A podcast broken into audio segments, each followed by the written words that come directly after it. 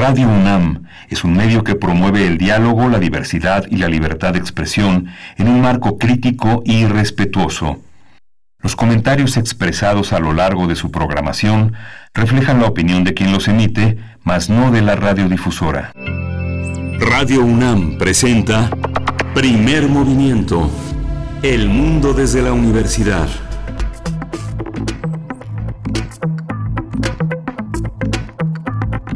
Hola, buenos días. Hoy es jueves 12, 19 de diciembre y son las 7.06 de la mañana aquí en la Ciudad de México. Estamos en la cabina de Radio UNAM en primer movimiento. Berenice Camacho, buenos días. Buenos días, buenos días, Miguel Ángel Quemain. Pues sí, aquí estamos en esta cabina que, bueno, nos resguarda del frío. Eh, hay que abrigarse. Si no tiene que salir de casa el día de hoy, pues no lo haga porque las temperaturas serán frías durante todo el día. Entra el Frente Frío número 23. Para la Ciudad de México se esperan entre 4 y 6 grados las mínimas, bueno, ya las tuvimos por la madrugada, pero también hacia el día de mañana, temperaturas bajo cero en los estados del norte, por cierto, bienvenidos, bienvenidas desde eh, allá en la Radio Universidad de Chihuahua. Pues sí, hay que abrigarse. Y es que en pocos días, el 22 de diciembre, entra ya la temporada invernal, así que a cuidarse, a abrigarse. Y bueno, en otros, en otros temas ya se vuelve casi una tradición vacacional también eh, de diciembre y de todos los periodos vacacionales, las alertas de viaje que emite el Departamento de Estados Unidos, el, de, el Departamento de Estados, de Estado de Estados Unidos. Este país alertó a sus ciudadanos que, pues, aquellos que tengan planeado, planeado viajar en estas fechas a nuestro país, pues alertó por violencia y en algún caso por secuestro en distintos estados de la República Mexicana. Son ya un total de 16 estados, la mitad. La mitad de los estados tienen esta alerta por parte de Estados Unidos, pero destacan cinco, donde se advierte que es mejor no viajar. Ahí sí la recomendación es eh, no viajar. Se trata de Colima, Guerrero, el estado de Michoacán, Sinaloa y Tamaulipas.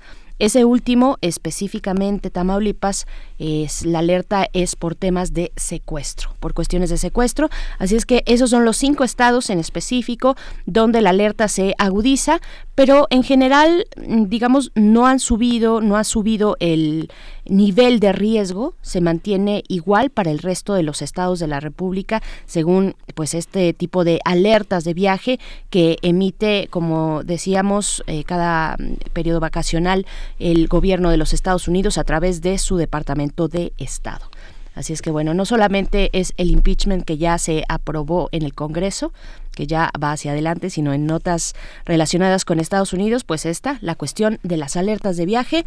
Cinco estados se suman a, y son un total ya de 16 estados de la República Mexicana. Sí, justamente. Y bueno, no, deja, no, dejamos de, no dejamos de pensar en el tema de la seguridad y de todo lo que se destapa y se destapará con el caso de García Luna detenido en los Estados Unidos uh, en, la, en la sesión, en la reunión que tuvo eh, para declarar en la que se negó a hacerlo. Esperará el siguiente plazo. Es, lo que se devela es una enorme red de corrupción y de impunidad en las fuerzas de seguridad que tenían como misión desde 1989, que formó parte del CISEN hace ya tanto tiempo, casi 40 años, prácticamente 40 años, de esta mafia que ha involucrado periodistas, empresarios, políticos y que tiene en su margen el narco, ¿no? El cinismo de un expresidente Felipe Calderón que parece no enterado de un asunto que de primera importancia en la que están involucrados funcionarios que han ocupado eh, empresas enormes de seguridad privada que reclutan a los eh, peores eh, criminales repelidos de las fuerzas de seguridad y que también están al mando de secretarías de seguridad en los estados. Está cuestionada la secretaría de seguridad en el estado de México.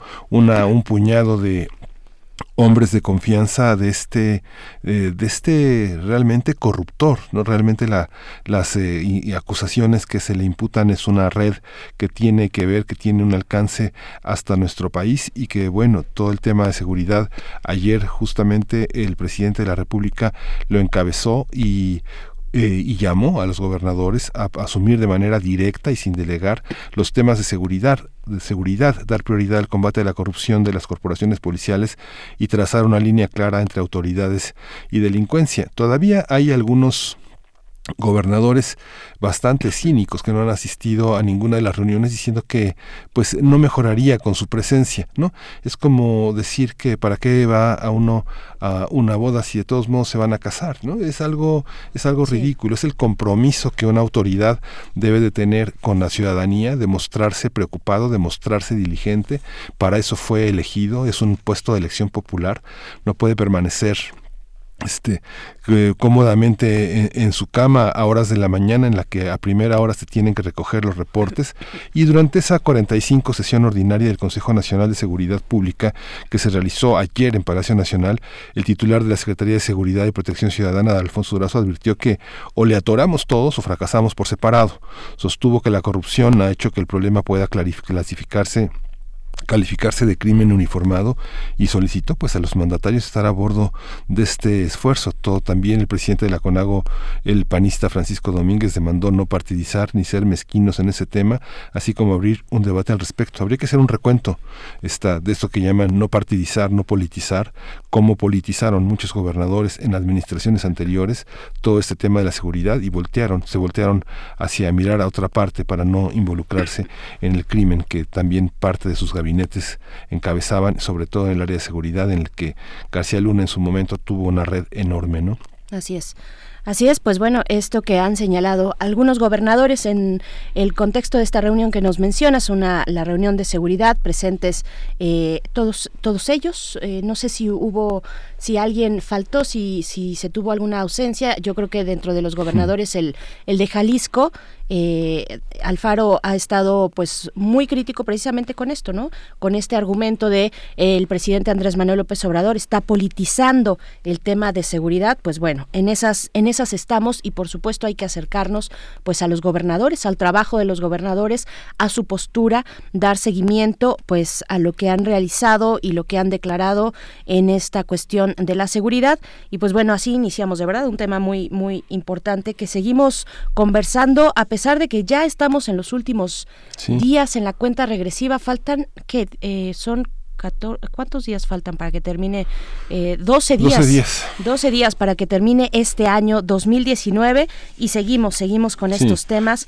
Pues bueno, vamos a, antes que nada, darle la bienvenida de nuevo, bien y como se debe, a la Radio Universidad de Chihuahua. Pues sí, se esperan heladas, incluso en el Valle de México también.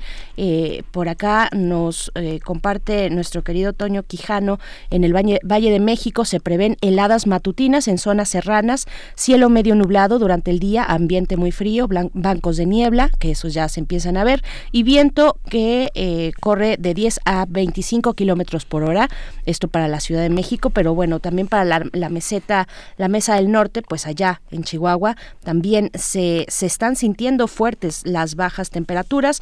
Pues bueno, bienvenidos, bienvenidas, un abrazo caluroso, estaremos con ustedes de 6 a 7 de la mañana, hora de Chihuahua, 7 a 8 hora de la Ciudad de México, a través del 105.3 el 105.7 y el 106.9.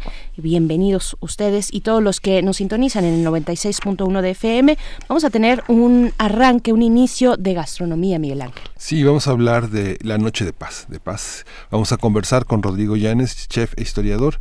Él eh, ha sido un colaborador permanente de Primer Movimiento y bueno, hoy vamos a hablar de qué se come en Navidad y con qué enfrentaremos gastronómicamente también el Año Nuevo. Así es, y también cuidar nuestra economía, un poco donde poner la, la prioridad dentro de todos los platillos ya, eh, pues digamos, tradicionales que se comparten en las mesas mexicanas durante la Navidad. Pues bueno, vamos a conversarlo en unos momentos más.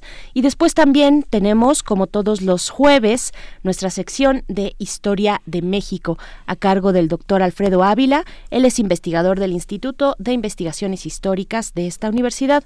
En esta ocasión nos va a hablar, pone sobre la mesa la separación iglesia-estado que a propósito de esta ley que pretendería, bueno, que apenas es una iniciativa que ya se envió a comisiones en el Senado, que pretende eh, modificar, hacer modificaciones a la ley de cultos públicos y asociaciones religiosas. Entonces, bueno, vamos a estar hablando con el doctor Alfredo Ávila y después nuestra nota nacional. Nuestra nota nacional tiene que ver con los enfrentamientos en Guanajuato, el estado, uno de los estados más violentos del país, con mayor eh, asesinatos de policías hasta el momento. Y bueno, vamos a hablar de los enfrentamientos que han tenido lugar en esa entidad y lo vamos a hacer con el comentario de José Antonio Castro. Él es periodista y colabora en el periódico AM de León, Guanajuato. Y para nuestra nota internacional nos acercamos a lo que está ocurriendo en Francia. En Francia varias protestas eh, ya van varios eh, paros, varios días en paro y bueno, estaremos conversando sobre lo que ocurre allá en el, esta reforma a las pensiones que propone el presidente Macron y que bueno, la sociedad en su conjunto pues ha rechazado a través de huelgas, de manifestaciones y vamos a detenernos en el caso de Radio Francia que también se encuentra pues en esa disyuntiva frente a los eh, a esta cuestión de la jubilación. Vamos a comentarlo con Enrique Atonal quien es periodista cultural. Sí, vamos a tener también la presencia de Alberto Betancourt en Los Mundos Posibles. Hoy este, tendremos como invitado de honor Antonio Gramsci, uno de los hombres que a principios del siglo XX supo eh, enfrentar una idea una idea de la, de la pobreza, de la, del poder y de la superestructura, que es uno de los conceptos fundamentales con el que vivimos en el siglo XX. Antonio Gramsci, superar la pereza fatalista y mantener el optimismo histórico con el doctor Alberto Betancourt. Y aquí nos verán a nosotros traduciendo a Gramsci eh, para, para hacerlo radiofónico, pues bueno, vamos a, seguramente estará muy interesante. Después también tendremos una invitación, nos va a acompañar Nora Huerta, quien es integrante de la compañía de cabaret Las Reinas Chulas. Se seguro ustedes las conocen. Eh, vamos a hablar de este espectáculo, uno que rinde homenaje a la canción, a la canción Taruga, triste y hasta desesperada, dicen ellas. Pues bueno, vamos a, conversarlo con Hora Huerta. Se titula este espectáculo Diciembre me gustó pa' que te quedes. ¿Eh? Ay, ay, ay. Ya es jueves y pues bueno, vamos, como, como pues se antoja, se antoja también un poco de música para despertar. Vamos con esto que es de Nick Cave. Eh, antes, bueno, nuestras redes sociales, arroba PMovimiento en Twitter, Primer Movimiento, UNAM en Facebook. Lo que escucharemos se titula Red Right Hand. Esto es de Nick Cave y pues vamos a escuchar y volvemos.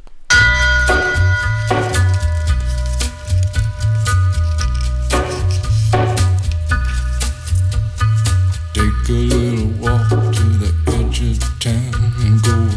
the track where the viaduct looms like a bird of doom as it shifts and cracks. Where secrets lie in the border fires and the humming wires. Yeah, man, you know you're never coming back. Across the square, across the bridge, past the mills, past the stacks.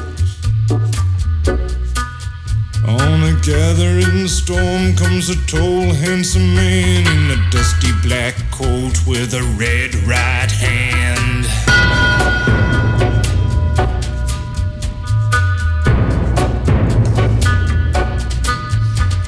Wrap you in his arms, tell you that you've been a good boy. He'll rekindle all the took you a lifetime to destroy. He'll reach deep into the hole, heal your shrinking soul, but there won't be a single thing that you can do. He's a god, he's a man, he's a ghost, he's a guru. They're whispering his name through this disappearing land, but hidden in his coat is a red right hand.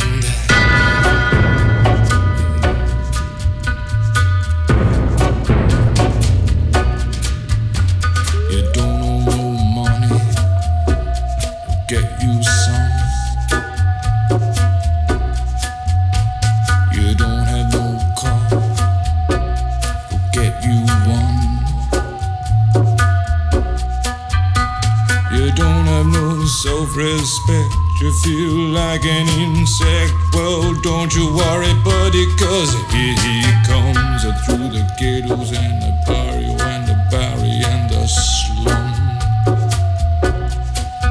His shadow is cast wherever he stands. Stacks of green paper in his red right hand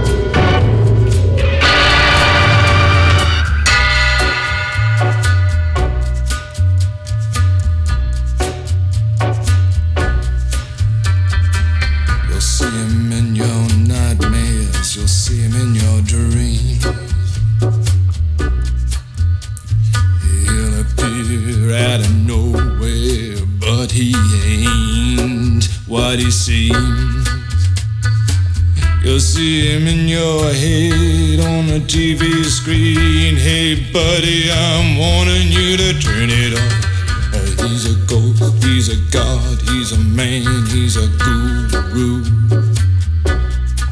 You're one microscopic cog in his catastrophic plan, designed and directed by his red right hand.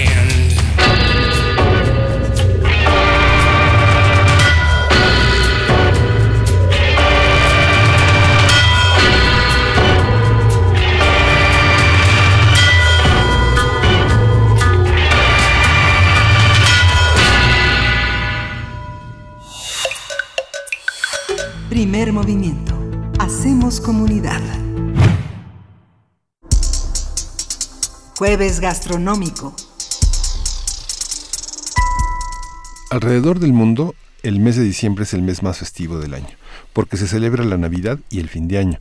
Durante esta época en México son comunes las posadas, las piñatas y la compra de regalos. Sin embargo, la cena navideña es el evento principal durante estas reuniones. Cada región de nuestro país cuenta con sus platillos típicos y recetas especiales para estas fechas. Algunos ejemplos son los romeritos, por supuesto, el bacalao, el pavo, los tamales, el pozole y el ponche de frutas servido bien caliente. Algunos consejos para no gastar demasiado en la cena navideña es preparar los alimentos que más disfrutamos en cualquier época del año y no buscar necesariamente aquellos que pueden tener un costo elevado, o bien acudir a los mercados, los cuales pueden ofrecer los mismos productos que las cadenas comerciales a precios más accesibles. Pues conversaremos sobre las distintas maneras en que se puede cocinar una buena cena navideña sin atentar contra los ahorros ni la salud mental. Para ello, pues ya está aquí nuestro invitado de lujo. Miguel Ángel. Sí, Rodrigo Llanes, quien es chef, historiador, él es articulista de la revista Animal Gourmet y colaborador del Programa Universitario de Alimentos, el cual y un colaborador habitual de Primer Movimiento. Rodrigo, buenos días. ¿Qué tal? Buenos días. Buenos Con días. mucho Rodrigo. gusto estar aquí. Gracias. Perdón. Sí, ya con, y con estas fechas de fríos De que hay frío, que cuidarse eh, la salud, la garganta, en fin, te agradecemos mucho eh, por, por- en, en doble medida, Rodrigo Llanes, por estar aquí. Y pues pri- pre- primero preguntarte, son muchas las regiones en nuestro país, pero hay algunos platillos, suponemos, que coinciden, eh, estos platillos de la mesa navideña. ¿Cuáles podrían ser? ¿Cuáles son aquellos que no pueden faltar? Tal vez sumándonos un poco por regiones, probablemente, o aquellos que sí están presentes en todas las mesas. Mira, yo creo que en esta época hay como una serie de productos que son como comunes en, en las mesas y que tienen distintas recetas. Y hay varias razones para ello. Por ejemplo, eh, la carne de cerdo nos gusta mucho a los mexicanos, fue de las eh, ingredientes que llegaron de Europa con los españoles y entonces nos encanta que justo en esta época de- del año hagamos una pierna de cerdo, ¿no? Como aquí no se hacían jamones serranos, pues entonces la carne fresca siempre se utilizaba desde tiempos coloniales y es común que como se trata de una pieza grande, digamos la pieza más grande de un cerdo, entonces eh, alcanza para una familia numerosa. Entonces tenemos esta tradición de que se coma la, la pierna de cerdo. Respecto a las recetas, hay varias, ¿no? Eh, es una carne que queda bien con lo agridulce, entonces hay veces que se hace con una salsa de ciruelas. eh, por dar uno de los ejemplos, otras personas le, le ponen otras frutas. Visto que hay gente que hace a lo mejor una salsa con guayaba. Pero digamos es una de las especialidades que te encuentras en casi todo el país. Eh, los yucatecos lo pueden hacer en cochinita pibil y es algo delicioso. Y eh, otra de las piezas grandotas de comida es así de origen mesoamericano, es el guajolote. Entonces nos encanta el pavo. Y fíjate que es una de esas cosas, de esos productos americanos que fascinaron a los europeos como para ellos era algo muy exótico, creían que venía de Turquía y por eso los eh, ingleses le llamaron turkey. Y como es también una pieza grandota, pues alcanza para familias numerosas y eh, visualmente es muy atractivo, entonces a los franceses les encantó en el siglo XIX. Podías ver incluso en eh, cuadros de impresionistas el pavo con, con trufas, que es un hongo muy eh, raro que se encuentra debajo de la tierra y que los europeos desde épocas muy lejanas eh, aprecian mucho. Entonces estas dos carnes son las típicas. La tercera, y con un sentido crístico y, de vigilia por ser una época de celebración religiosa, es el pescado, particularmente el bacalao. Y yo creo que esto se puso de moda en el siglo XIX o principios del XX porque los, noruegos pues, tenían una gran cantidad de, peces en sus costas y lo pescaban y lo salaban de una forma muy virtuosa que se conservaba muy bien el pescado. Entonces es muy común que en España y en Portugal coman este eh, bacalao que llega importado desde Noruega. Y por ende aquí en México nos gustó la receta y aunque le llamamos a la vizcaína y no tiene que ver con la receta original de Vizcaya, pues es un sabor muy particular que lleva jitomate, pimiento, aceitunas, alcaparras, nueces, almendras, eh, pasas güeras, todos estos productos que encontramos también en, otros, en otras recetas quizás dulces. Eh, pero con todo esto se crea un sabor muy particular que asociamos siempre al, momento de la celebración navideña. claro yo, quiero decir que si alguna de estas tres carnes que ahora nos compartes, la pierna de cerdo, el pavo y el pescado en, en el bacalao, yo creo que la última, el, bacalao, es la que para algunos puede, y me, sumo ahí, representar un reto mayor en su, en su, en su preparación. Desde luego. Sí, es intimidante. Sí, sí es intimidante porque eh, primero, para quitarle la sal al bacalao tienes que lavarlo por lo menos tres veces a lo largo de uno o dos días de preferencia. Entonces ahí empieza la complicación del asunto. Cabe mencionar, se me olvidó agregar, obviamente, la receta más querida, entrañable del pueblo del sol es el mole y entonces nos encanta el mole con los romeritos, con las tortitas de camarón o con los camarones propiamente dichos.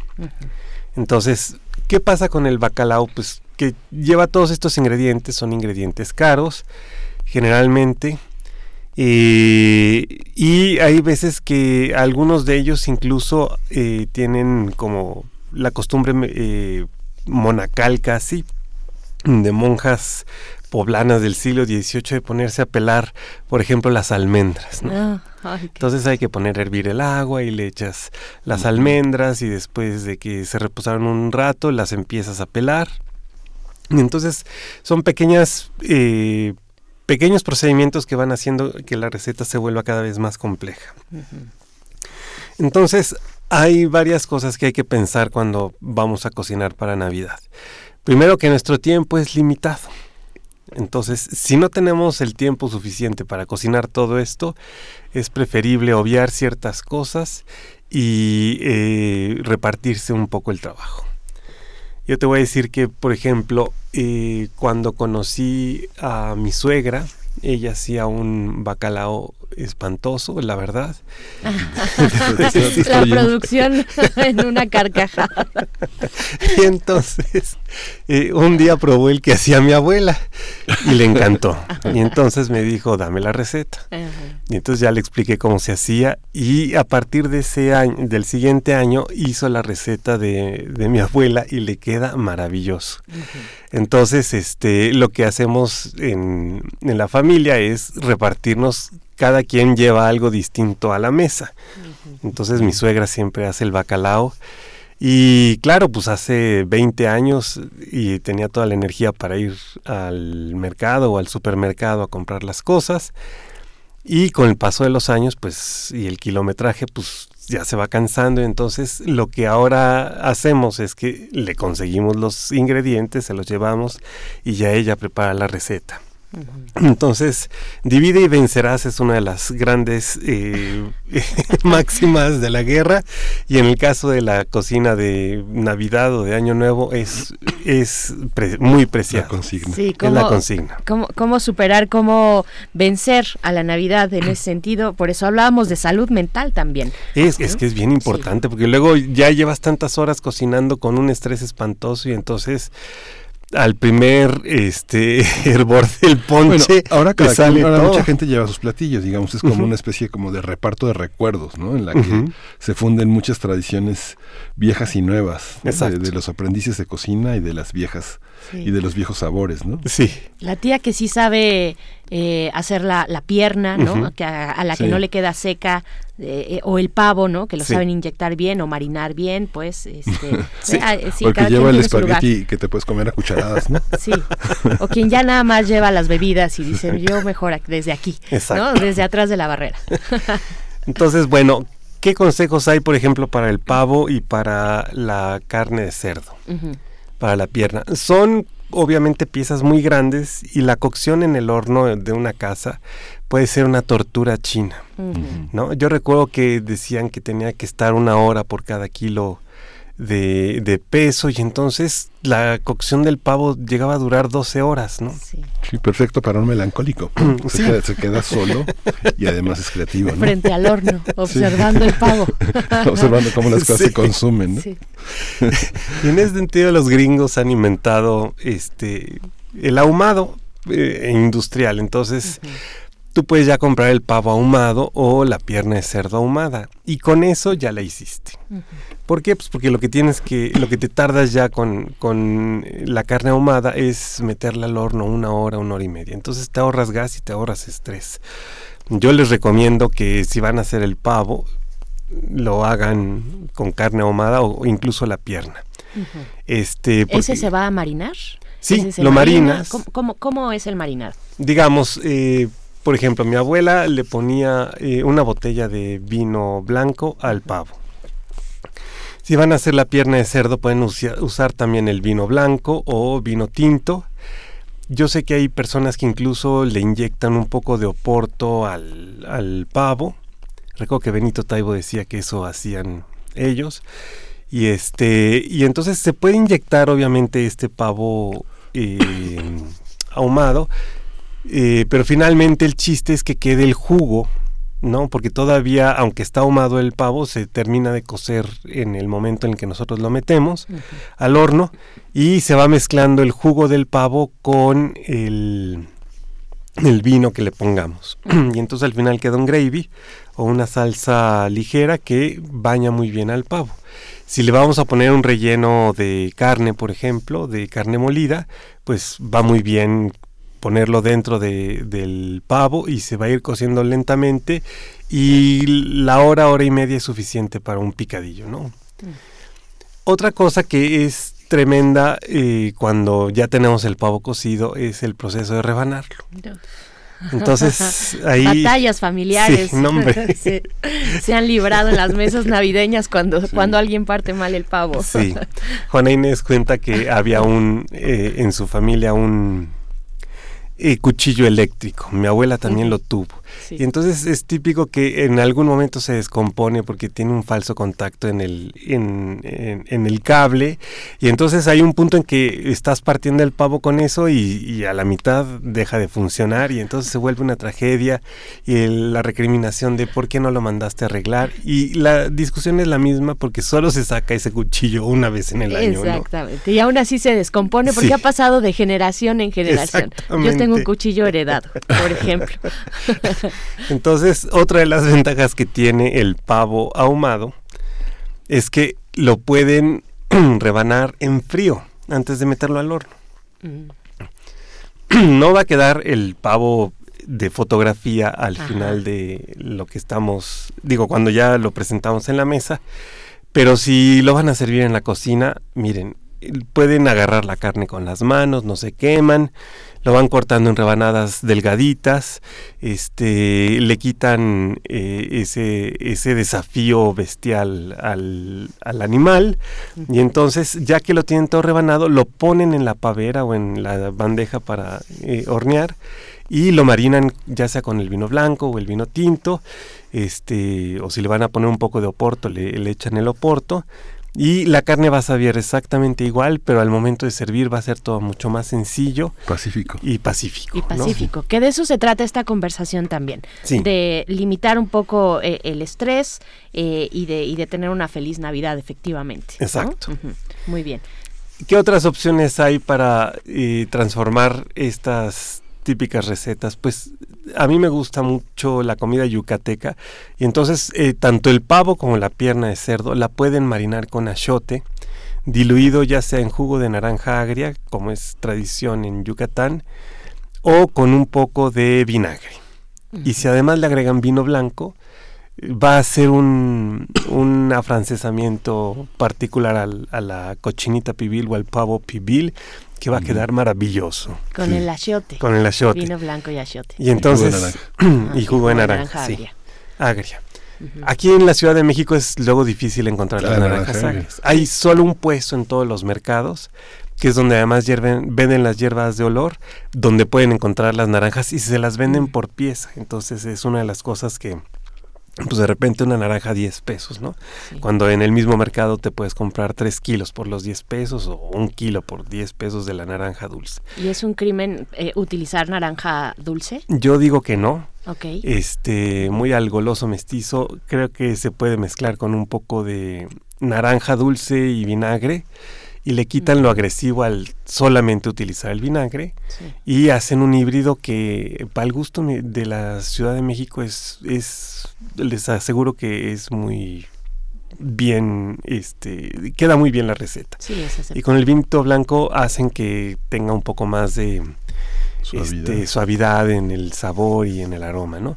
Entonces esto sí hay que macerarlo desde el día anterior, hacen la Mm. pasta, digo, diluyen la pasta de, disuelven la pasta de achiote con el jugo y el vinagre y el vino blanco, se lo ponen a toda la carne, si lo van a rebanar como les sugerí, lo, lo, embar- lo embarran ya rebanado y, este, y lo dejan una noche entera. Está haciendo un frío tremendo, entonces también luego no cabe el pavo o la pavera en el refrigerador. Si ese es el caso, busquen una zona donde esté como al exterior o una ventana abierta que puedan dejar en la cocina y ahí dejan el pavo o la pierna y no pasa nada. Hagan de cuenta que la temperatura de dentro del refrigerador es ahorita la misma que hay afuera, ¿no? es. Entonces no pasa nada. No tenemos que comprar otro refrigerador en Navidad porque ese es un tema también. Sí. El almacenar la comida para después, para el día después, también el recalentado famoso es también una cuestión ahí este que se necesita pericia para eh, meter todo en, en, en toppers y en demás recipientes, ¿no? Para guardar la comida, las grandes cazuelas de comida. Y la otra cuestión es que si vamos a eh, comer varias cosas porque cada miembro de la familia o de los cuates llevó algo, pues lo lleven en proporción porque luego efectivamente el recalentado es una cantidad de comida que ya dices, ¿qué hacemos? Sí. Y luego sucede que incluso ya dejaste, serviste el pavo, lo dejaste dentro del horno, lo apagaste y se crea el- la temperatura ideal para que esa carne poco a poco se vaya echando a perder. Entonces, luego me ha tocado circunstancias en la que al día siguiente quieres el recalentado del pavo, abres el horno y ya huele a Sí. espantoso. Entonces, si no se lo van a comer, si ya sobró, busquen también esa zona fría de la casa y dejen que se ore el asunto para que el recalentado no sea tóxico. Así es. los, los romeritos también son tradicionales, Sí. son típicos. Hablabas del mole.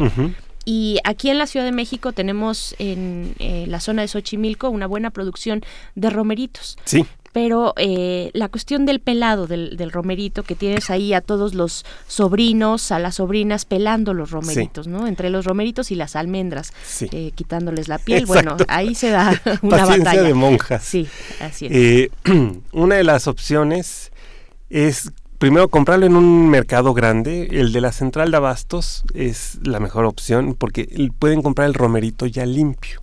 Entonces ya no sí? tienen que tener a toda la familia Ajá. pacientemente y desesperada a veces Sí. eh, pelando los romeritos. y como además ahí lo venden los mismos productores, esto es en la parte exterior de la, cen- bueno, el mercado abierto de la central que se llama de flores y verduras, es que este ahí el costo es pues como 10, 20 pesos más por kilo, lo cual es una ventaja, porque además ya viene listo, ya nada más hay que lavarlo y va para adentro.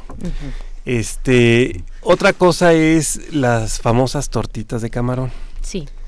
que es una delicia cuando están bien hechas, pero muchas veces se usa una cosa que se llama polvo de camarón, que tiene una cantidad de sal espantosa. Entonces luego se vuelve algo incomible. Las tortitas de camarón que mejor saben es cuando se hacen con pulpa fresca de camarón. Mm. Esa la venden en los puestos de mariscos, eh, particularmente en la Viga Nueva. Y entonces este es, es más La o menos cara. la central de Abastos. Sí, que, es, que está al lado de la central de abastos. Este, mi recomendación es que si no quieren pasar el tiempo haciendo las tortitas y que se frían bien, porque también se necesita su tiempo, su paciencia, es compren los camarones, los pelan o compren el camarón pelado y simplemente lo meten en el mole. Se va a cocer muy rápido. Este no es.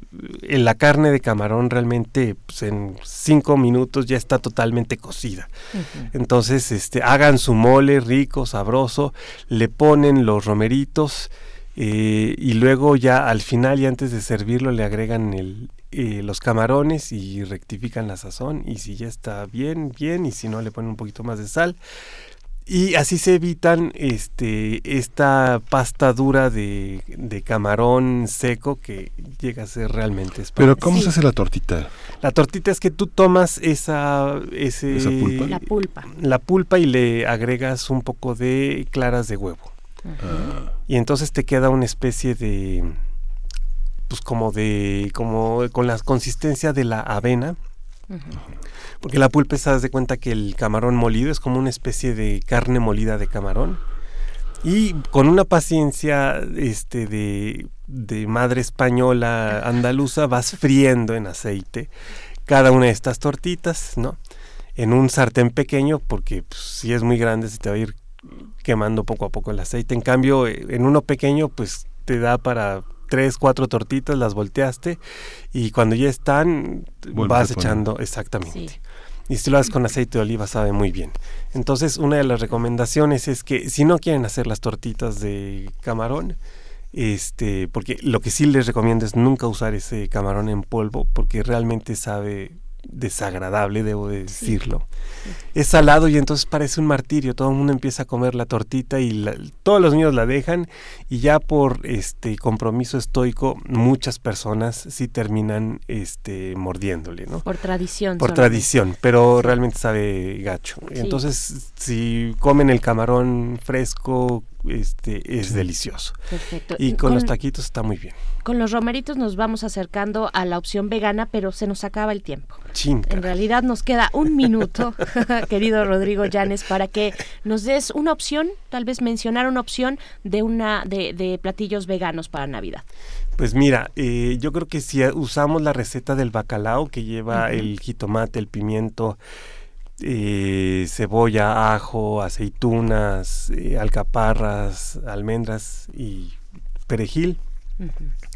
Con ese, con ese guisado, luego pueden ustedes eh, rellenar un poco de pasta de hojaldre. Si compran la de un supermercado, estará hecha con aceite vegetal, entonces no se preocupen, es- es vegana.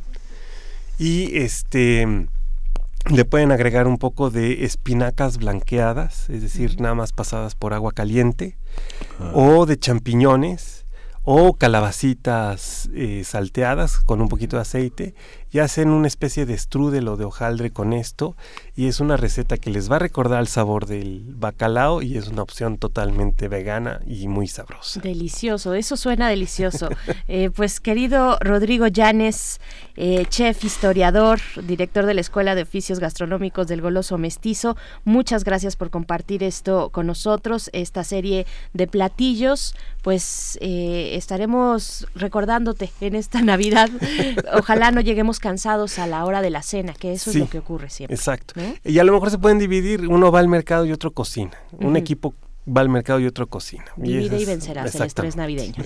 Muchas gracias, Rodrigo. Gracias, Rodrigo. Por nada. Pues vamos a ir con música, vamos, vamos a es- es- escuchar del disco de Anthony Ortega, de New Dance, vamos a escuchar This Autumn.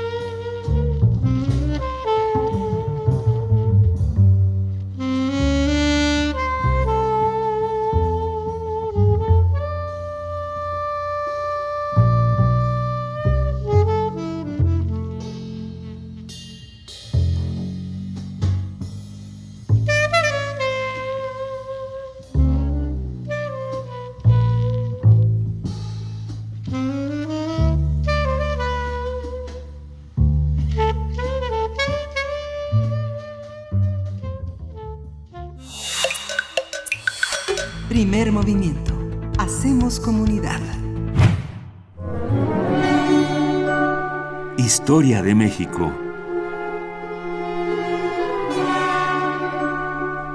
Damos la bienvenida al doctor Alfredo Ávila. Eh, ustedes ya lo conocen. Él está a cargo de esta sección Historia de México de todos los jueves. Es investigador del Instituto de Investigaciones Históricas de la UNAM. Y en esta ocasión, un tema importante que salió en esta semana también, eh, pero con este enfoque de la historia, la separación Iglesia-Estado. Bienvenido, doctor Alfredo Ávila. ¿Cómo estás? Hola, buenos días, buenos días al auditorio, días, Miguel Ángel, Alfredo. Berenice. El, pues sí, esta semana la senadora de Zacatecas, Soledad Luevano, hizo una propuesta que, que, que bien visto sí se- era esperable. Es decir, ya había por allí algunos intentos para que las iglesias tuvieran eh, eh, acceso a medios públicos y, y abiertos y cosas como, como esa, ¿no? Entonces, la verdad es que tampoco es que fuera tan inesperada, pero, eh, pero me parece que sí es una, es una iniciativa que aunque viene de una sola persona, eh, merece tener una reacción.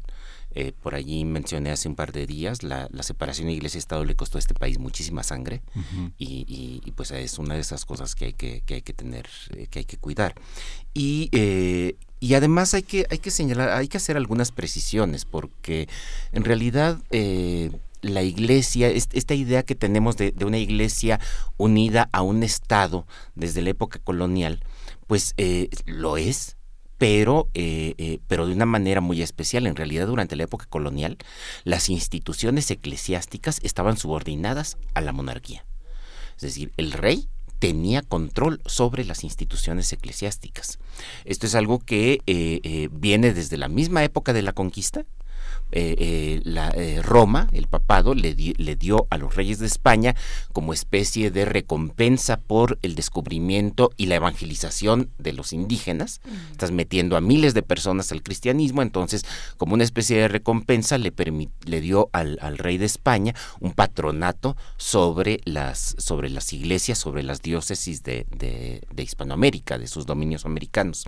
Y entonces el rey de España siempre tuvo esta, esta facultad de tener control, por ejemplo, sobre las finanzas eclesiásticas, de tener control sobre designación de eh, prelados, de obispos y, de otros funcionarios eclesiásticos, e incluso, y esto se vio en el siglo XVIII, de, eh, eh, de destruir o de expulsar eh, órdenes religiosas, como sucedió con la Compañía de Jesús, o de eh, disponer libremente de los recursos de la Iglesia cuando los, cuando los necesitara, como sucede todavía a final del periodo colonial con eh, las guerras en, que está librando España y que ordena que los tribunales de capellanías, que las capellanías de Hispanoamérica envíen sus capitales para el sostenimiento de, las, de la guerra. ¿no? Entonces, tiene mucho poder sobre, sobre la, la Iglesia.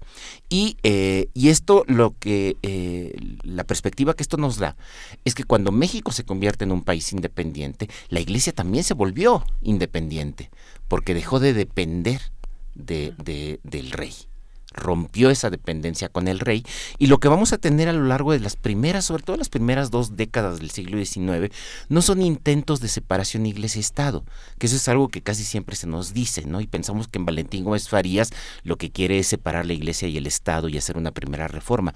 No, en realidad no, en realidad las primeras dos décadas de vida independiente de México fue un intento de las instituciones mexicanas, del nuevo estado mexicano, para subordinar a la iglesia igual que antes había hecho el rey de España, es decir, controlarla, controlar sus recursos, controlar sus finanzas y, a cambio lo que el Estado le ofrece a la Iglesia es eh, la intolerancia religiosa, que se mantenga la intolerancia religiosa y mantener los fueros eclesiásticos, es decir, que los eclesiásticos sigan siendo juzgados por sus propias corporaciones, por sus propios tribunales. Esto eh, al inicio es muy complicado porque primero la iglesia no quiere volver a depender de nadie. O sea, ya se libró del dominio del rey de España y entonces, ¿qué es eso de ir a caer ahora en manos del dominio de, de, otras instituciones? Pero además porque en México se establece a partir de 1824 un Estado federal. Y entonces eh, la pregunta es, ¿a quién corresponde ejercer el patronato? Al gobierno federal o a los gobiernos estatales. Y en aquella época los gobiernos estatales eran mucho más poderosos que el gobierno federal. Eh, hay, hay, que pensar en cosas tan simples. Los gobiernos estatales podían cobrar impuestos directos, el gobierno federal no. O sea, era un, era un federalismo muy a la inversa de lo que tenemos, de, lo que se construyó en el siglo XX y tenemos, y tenemos hoy. Entonces, eh, esa es la disputa en realidad. ¿Quién va a ejercer control sobre el clero? Y la reforma de Valentín Gómez Farías es una reforma que va en ese sentido el Estado ejerciendo patronato sobre la Iglesia, decretando supresión de órdenes religiosas, interviniendo en, materia, en materia de recursos, de hecho el Estado, por ejemplo, suprimiendo la obligatoriedad del pago de diezmo, todo ese tipo de cosas. No es separación Iglesia-Estado. Es dominio del Estado sobre la Iglesia. Ese es el primer intento de reforma. Fíjense ustedes cómo esto sucede en otros lugares. En Buenos Aires también está pasando, más o menos al mismo tiempo, y allá sí se consigue hacer. Acá Gómez Farías fracasa, pero en Buenos Aires Bernardo, Bernardino de Rivadavia sí consigue eh, eh, someter a la Iglesia a la superioridad del Estado. Eh, claro, la iglesia en Buenos Aires es una iglesia mucho más débil que la, que la mexicana y entonces fue más fácil para él. ¿Cuál fue el resultado? El resultado es que todavía hoy día los presidentes en Argentina juran sobre la Biblia. y, eh, y, la Iglesia Católica sigue recibiendo un subsidio por parte del, del, Estado.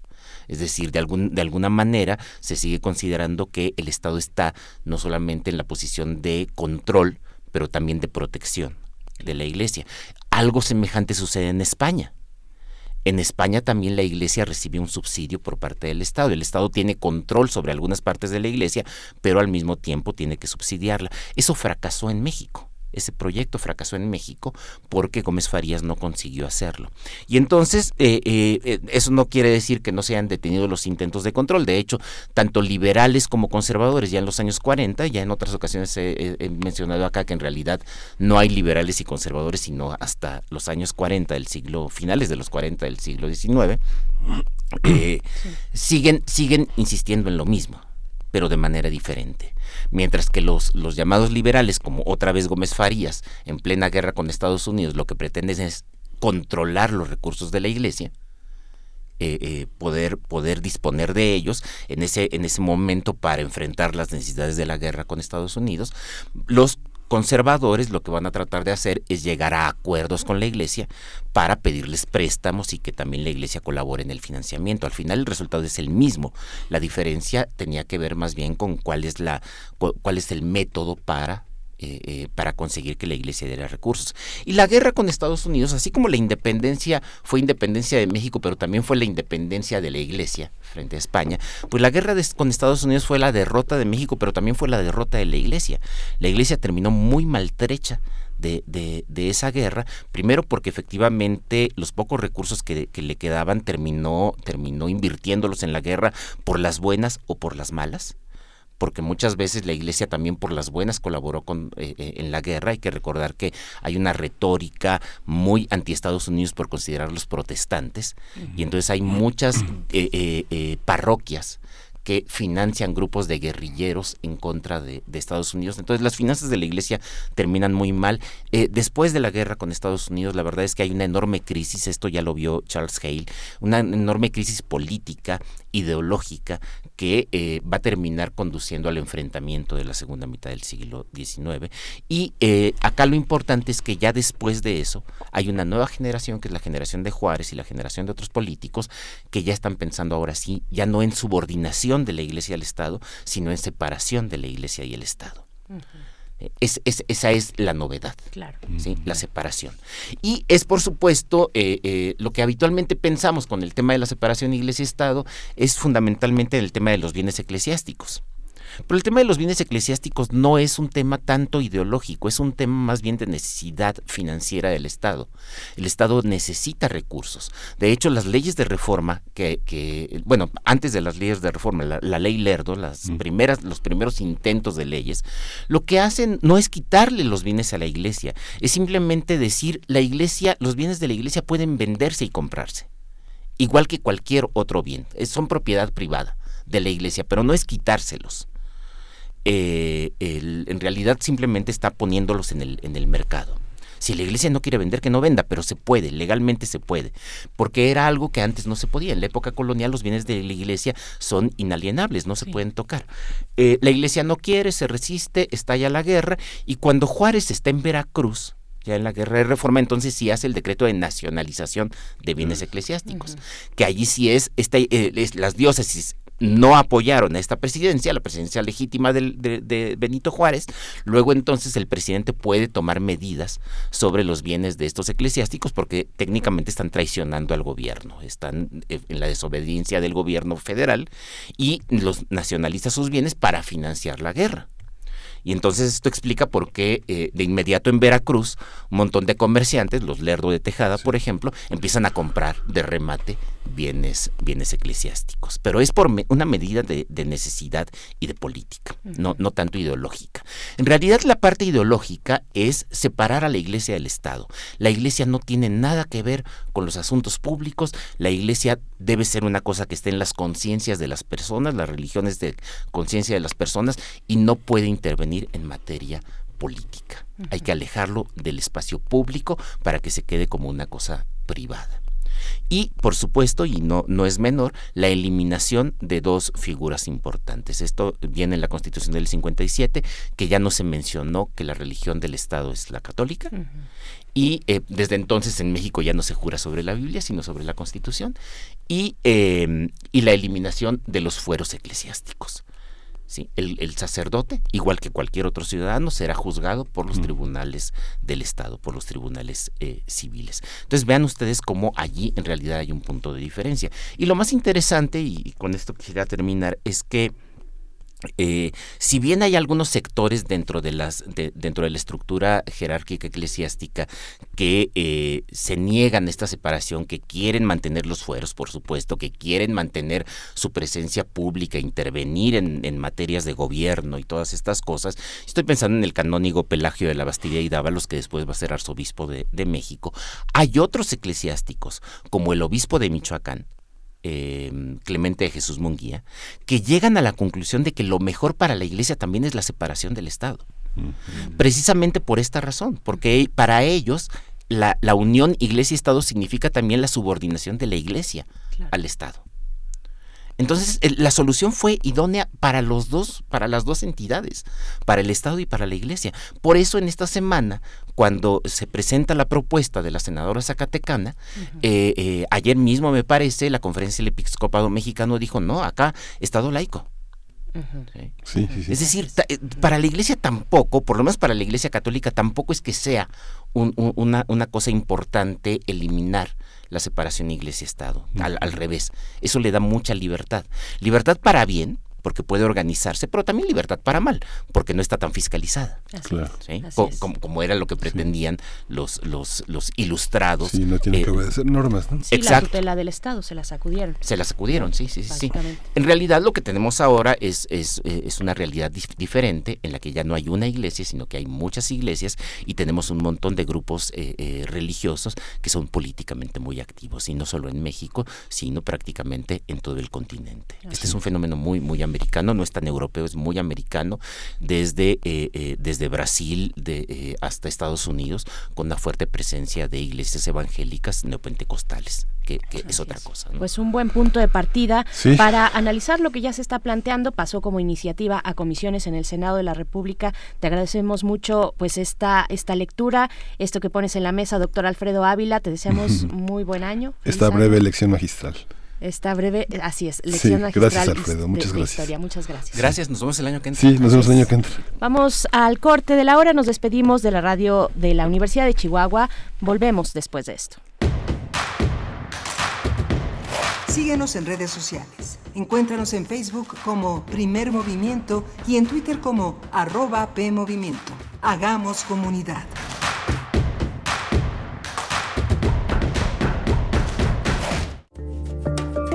El primer instrumento de la historia es una herramienta de presentación y hay que saber usarlo para transmitir el mensaje adecuado. Radio UNAM te invita a conocer los matices de tu voz y aplicarlos al discurso de tu preferencia en el taller Voz, tu voz. Taller práctico para locución, lectura e interpretación de textos literarios, impartido por Elena de Aro. Martes y jueves del 4 al 28 de febrero del 2020 de las 18 a las 21 horas en las instalaciones de Radio UNAM. Adolfo Prieto 133, Colonia del Valle, cerca del Metrobús Amores. Informes e inscripciones al 5623-3272. Si conoces tu cuerpo, conoces tu voz. Si conoces tu voz, te harás conocer. Radio UNAM, Experiencia Sonora.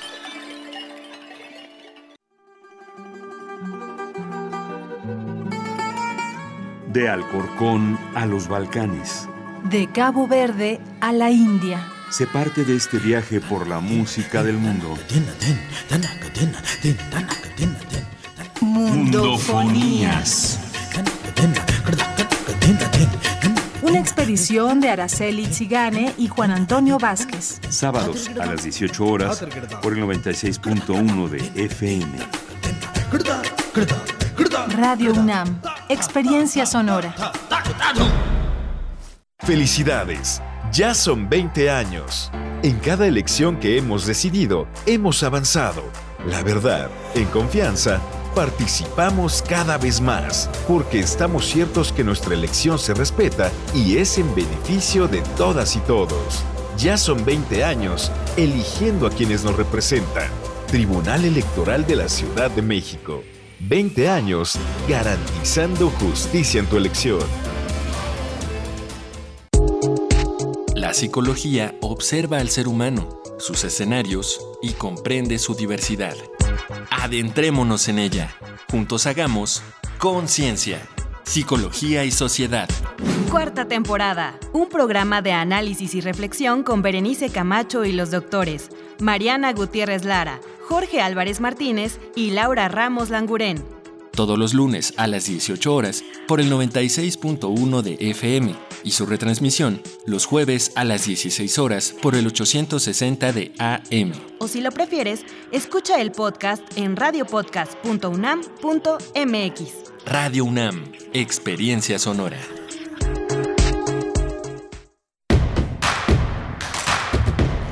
Queremos escucharte. Llámanos al 55 36 43 39 y al 55 36 89 89. Primer movimiento. Hacemos comunidad. Ya estamos de vuelta en primer movimiento en este jueves. Hoy es jueves 19 de diciembre de este año 2019 que tiene su cuenta regresiva y pues continuamos en cabina iniciando nuestra segunda hora de transmisión a través del 96.1 de FM desde Radio UNAM. Miguel Ángel Quemain, hola, buenos días. Hola, Berenice Camacho, buenos días. Qué lección tan interesante, tan magistral la de Sí. Alfredo Ávila que este coloca la separación entre la Iglesia y el Estado como una desde una perspectiva ideológica y desde otro punto de vista desde una perspectiva económica y política, ¿no? Es. que es este fundamental entenderlo en los tiempos que vivimos porque esa separación tiene distintos matices según los rubros en los que en los que se desarrolla, ¿no? Yo creo que uno de los aspectos más importantes es el educativo y justamente la Secretaría de Educación Pública a través de sus políticas de inspección sí tiene una regulación en torno a este territorio que es tan tan complejo y tan necesario, ¿no? Esta, esta visión de, la necesidad de someterla, este, a tener un Estado laico que es eh, fundamental para todo el ejercicio político de este país, ¿no? que ha sido una discusión que se ha presentado con mucha fuerza, eh, vaya muy vigente en nuestra eh, realidad, en nuestra actualidad con el nuevo gobierno, ¿no? Desde eh, esta inspiración de la carta moral que, que, que ya se repartió en incluso en los libros metidito ahí en- entre los libros de texto Sí. gratuito en las escuelas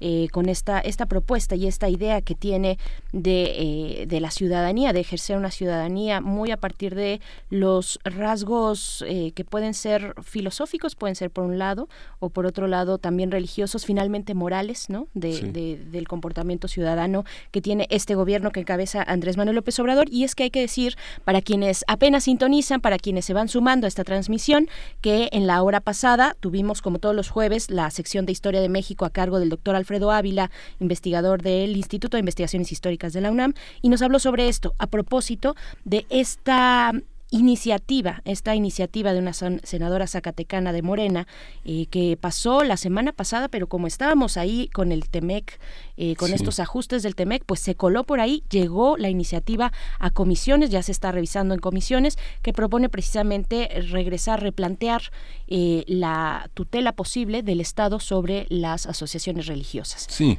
¿no? es una iniciativa más, digamos, Es iniciativa eh, más, esta- en sí. esta legislatura se Sí. recibieron 736 Así es. iniciativas y de las cuales, bueno, 15 pasaron. ¿No? Así es. Sí, sí, se, se cuenta como iniciativa, se revisa en comisiones, ahí se ve la viabilidad, las posibilidades, en fin, dentro de muchas otras iniciativas que tienen tal vez eh, mayor prioridad, Sí. seguramente, como lo hemos visto ayer tuvimos un recuento de solamente algunas de las reformas y de, de las reformas constitucionales y de leyes que y nombramientos también, designaciones públicas que pasaron este este, este año por, por la legislatura Sí. actual, ¿no? Como diría el doctor Lacan, el, es el síntoma del legislativo, ¿no? El síntoma del El legislativo. síntoma del legislativo, les toman la temperatura y algunos, algunas Sí. áreas con fiebre, otras este, gélidas, pero, Sí. pero bueno, nos hace ver que están pensando grupos importantes de, de que tienen que tienen que tienen una importante representatividad en la cámara, ¿no? Así es, y personajes también. Siempre en cada legislatura pues se levantan algunas cabezas, algunas manos ahí eh, que llevan la voz, que llevan la mano en, cuanto a iniciativas, empujando iniciativas importantes y otras pues que son mucho más discretas o que se suman al resto de la bancada eh, de que se trate. Y pues bueno, saludamos a quienes nos escuchan a través de la radio Nicolaita. Bienvenidos, bienvenidas, estaremos con ustedes, ya lo saben, durante esta hora a través del 104.3 allá en eh, Michoacán y precisamente, bueno, estaremos haciendo un repaso no por Michoacán, sino por la violencia en un estado específico que es el de Guanajuato, los enfrentamientos recientes que han tenido pues civiles armados eh, y la Guardia Nacional, enfrentamientos contra la Guardia Nacional, bueno, vamos a comentarlo en unos momentos más con José Antonio Castro, quien es periodista y colaborador también en el periódico AM de León, Guanajuato. Escríbanos sus comentarios. Tuvimos también un arranque gastronómico para reducir los niveles de estrés que significa pues planear la cena navideña hay una parte de mucho placer de cocinar para los seres queridos o para uno mismo también, de tomarse ese tiempo y acudir a esta tradición eh, milenaria de la, de, la preparación de los alimentos, en esto eh, pues que puede ser una reunión familiar o en lo individual también, pero también hay una buena carga de estrés, una buena carga de estrés, hay que planearlo, hay que eh, ver los costos también, porque significa pues un golpe al bolsillo, hay que y tuvimos esta conversación con Rodrigo Llanes, chef e historiador, que nos hablaba pues desde la pierna de cerdo en salsa de ciruelas, el pavo, el pescado, eh, del, bacalao, ¿no? Los romeritos también, bueno, ya hay romeritos eh, ahí que ya están limpios, que esa era una de las misiones eh, dentro de, junto con pelar las, almendras, misiones imposibles de la cena navideña, pues bueno, también nos dio una buena idea para una preparación vegana a partir de este pues esta todo esta serie de, de, de, alimentos de ingredientes que se suman al bacalao ¿no? Esto que, que, que fuera del, del pescado, pues se puede preparar dentro de una hoja de, de una de, de, un hojaldre, de una pasta de hojaldre y hacer una preparación muy cercana a lo que sería un strudel. Yo creo que es una idea deliciosa, deliciosa y es vegana también. Y pues bueno, ahí están eh, estas conversaciones, también los comentarios nos dicen por acá, bueno, Rosario Martínez nos manda saludos, Mirko Zun también dice cuál sería un relleno apropiado para el pavo en achiote. No me imagino que, que combine bien con la carne molida dulce del pavo tradicional, pues sí, ahí están algunos de las de estas dudas y algunos tomando notas también sobre estas posibilidades gastronómicas. Pues bueno, vamos ahora sí, si están todos de acuerdo. A la música. Con la música. Lo que vamos a escuchar es lo siguiente, es de Calacas Jazz Band. Sí, Cantina Band.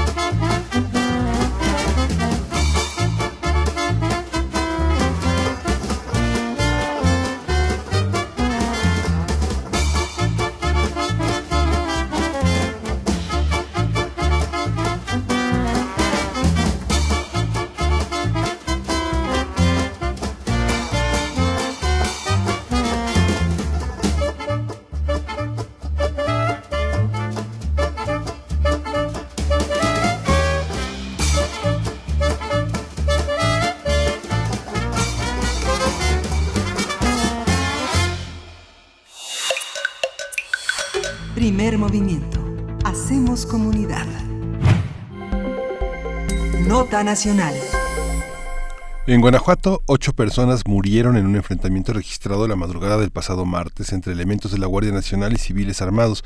Esto fue en un tramo carretero entre Irapuato y Abasol. Durante la conferencia matutina de ese día, Alfonso Durazo, secretario de Seguridad y Protección Ciudadana, informó que Guanajuato es el estado más violento de México, al registrar en lo que va de, este año un total de 3.211 homicidios dolosos, es decir, el mayor índice a nivel nacional.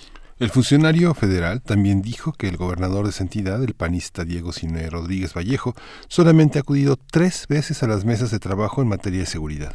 En respuesta, el gobernador de Guanajuato afirmó que esa información es falsa, pues dijo que no ha asistido ni asistirá a esas mesas de seguridad, ya que ahí no se toman las decisiones. En un evento en Silao, Rodríguez Vallejo destacó la llegada de 100 elementos de la Unidad de Operaciones Especiales de la Marina, que serán integrados a los trabajos de seguridad e inteligencia en el Estado. A partir de los enfrentamientos entre la Guardia Nacional e individuos armados en Irapuato, vamos a hablar sobre el clima político y social en esta región donde han sido asesinados 85 policías en, durante 2019, cómo han reaccionado las autoridades y qué se espera que suceda en los próximos días. Está con nosotros José Antonio Castro, él es periodista y colaborador en el periódico AM de León, Guanajuato, que es uno de los grandes sobrevivientes del periodismo en el país. José Antonio, buenos días. ¿Qué tal? Muy buenos días, Berenice Miguel. Los saludo aquí desde León, Guanajuato. Gracias, gracias José Antonio eh, Castro, muy buenos días. ¿Qué tal? Pues, ¿cómo, cómo, ¿qué lectura le podemos dar a lo que está ocurriendo en Guanajuato, pero específicamente en esta región? Hemos tenido noticias, ya varias noticias, de eh, pues enfrentamientos de violencia en la región y en, eh, en Irapuato, ahora en este tramo carretero entre Irapuato y Abasolo. ¿Cómo, explica, ¿Cómo se explica estos altos índices de violencia en esa región? Sí, toda esta, toda esta área eh, colindante con, con Michoacán y con Jalisco, por supuesto, es donde, donde se genera más de, de este movimiento, ¿no? Por decirlo así, que, que efectivamente, como dices, ¿no? Ya, ya, ya, ya trae un historial. En el caso específico de, de este de este asunto que se comenta de, del ataque, eh, es en la zona sur del municipio de Irapuato. Uh, es más o menos a unos eh, 15, 13 kilómetros al sur de Irapuato donde sucedió este ataque. Hay un antecedente que hay que mencionar. Eh, el, el, el 26, para ser más exactos, el 26 de noviembre pasado, hubo una, otro ataque a, a, a mismos agentes de la Guardia Nacional eh, cerca de una comunidad que se llama Aldama, también ahí mismo en el municipio de Irapuato. Y, y en ese mismo día hubo otro ataque, pero en, en Pueblo Nuevo. Todo eso es, es una eh, son alrededor de Irapuato, eh, uno de los municipios que eh, han tenido mucho más fuerte este este problema de eh, violencia. Hablamos de una zona que se llama el corredor industrial, compuesta por León, Guanajuato, Silao, eh, Irapuato, Salamanca, Celaya, que eh, bueno es la región donde se ubica más el, el, el tema industrial aquí en el, en el estado. Y esos son los municipios donde se han presentado mucho más. Salamanca, muy conocido el asunto de, de, de Huachicol, pero sí. también ya ha, ha, habido varios ataques, eh, incluso secuestros en ese municipio. Lo mismo Celaya con eh, sus vecinos, eh, los apaseos, que también eh, el asunto de, del robo de combustible es el que ha imperado. Pero en el específico caso de Irapuato, te digo, se dio esta, este antecedente el 26, eh, que eso es lo que genera ahí, ahí hubo una primera respuesta por parte específicamente de la Guardia Nacional. A los eh, cuatro días de que suceden esos ataques, eh, la gente de Guardia Nacional llama una rueda de prensa, avisa que va a haber un refuerzo de los operativos, que iban a llegar un importante número, no hubo especificación ni de cuántos, eh, hubo una muy escueta mención de dónde, a, eh, refiriendo a Celaya y los Apaseos y Salamanca, pero no decían, eh, por ejemplo, qué equipo iban a llevar, porque se habló de tecnología también, eh, no se mencionaba, como te digo, qué cantidad o de qué corporaciones eran originarios, ya que, bueno, sabemos que Guardia Nacional eh, es, eh, digamos, un, un, compuesto, ¿no? Sí. Pero eh, se, era ese primer anuncio, un refuerzo de operativos, incluso este, sacan unos vehículos para hacer fotografías y demás, eh, pero finalmente se menciona eso, llegan más elementos. Ese es un primer eh, antecedente de, de, de, esta cuestión que se dio el, eh, el aviso el 30 de, de noviembre y a, ayer martes lo que se menciona, ¿no? Un, un, un ataque en esta comunidad llamada el eh, Venado de Yostiro, que es prácticamente sí sobre la carretera que, conecta a Irapuato con Abasolo. Eh, en un primer momento, eh, eso también pasa mucho, en un primer momento nada más se habla de un ataque, ¿no? se dijo como que iban avanzando los elementos y les dispararon. Algo así se menciona primero durante la, mañana.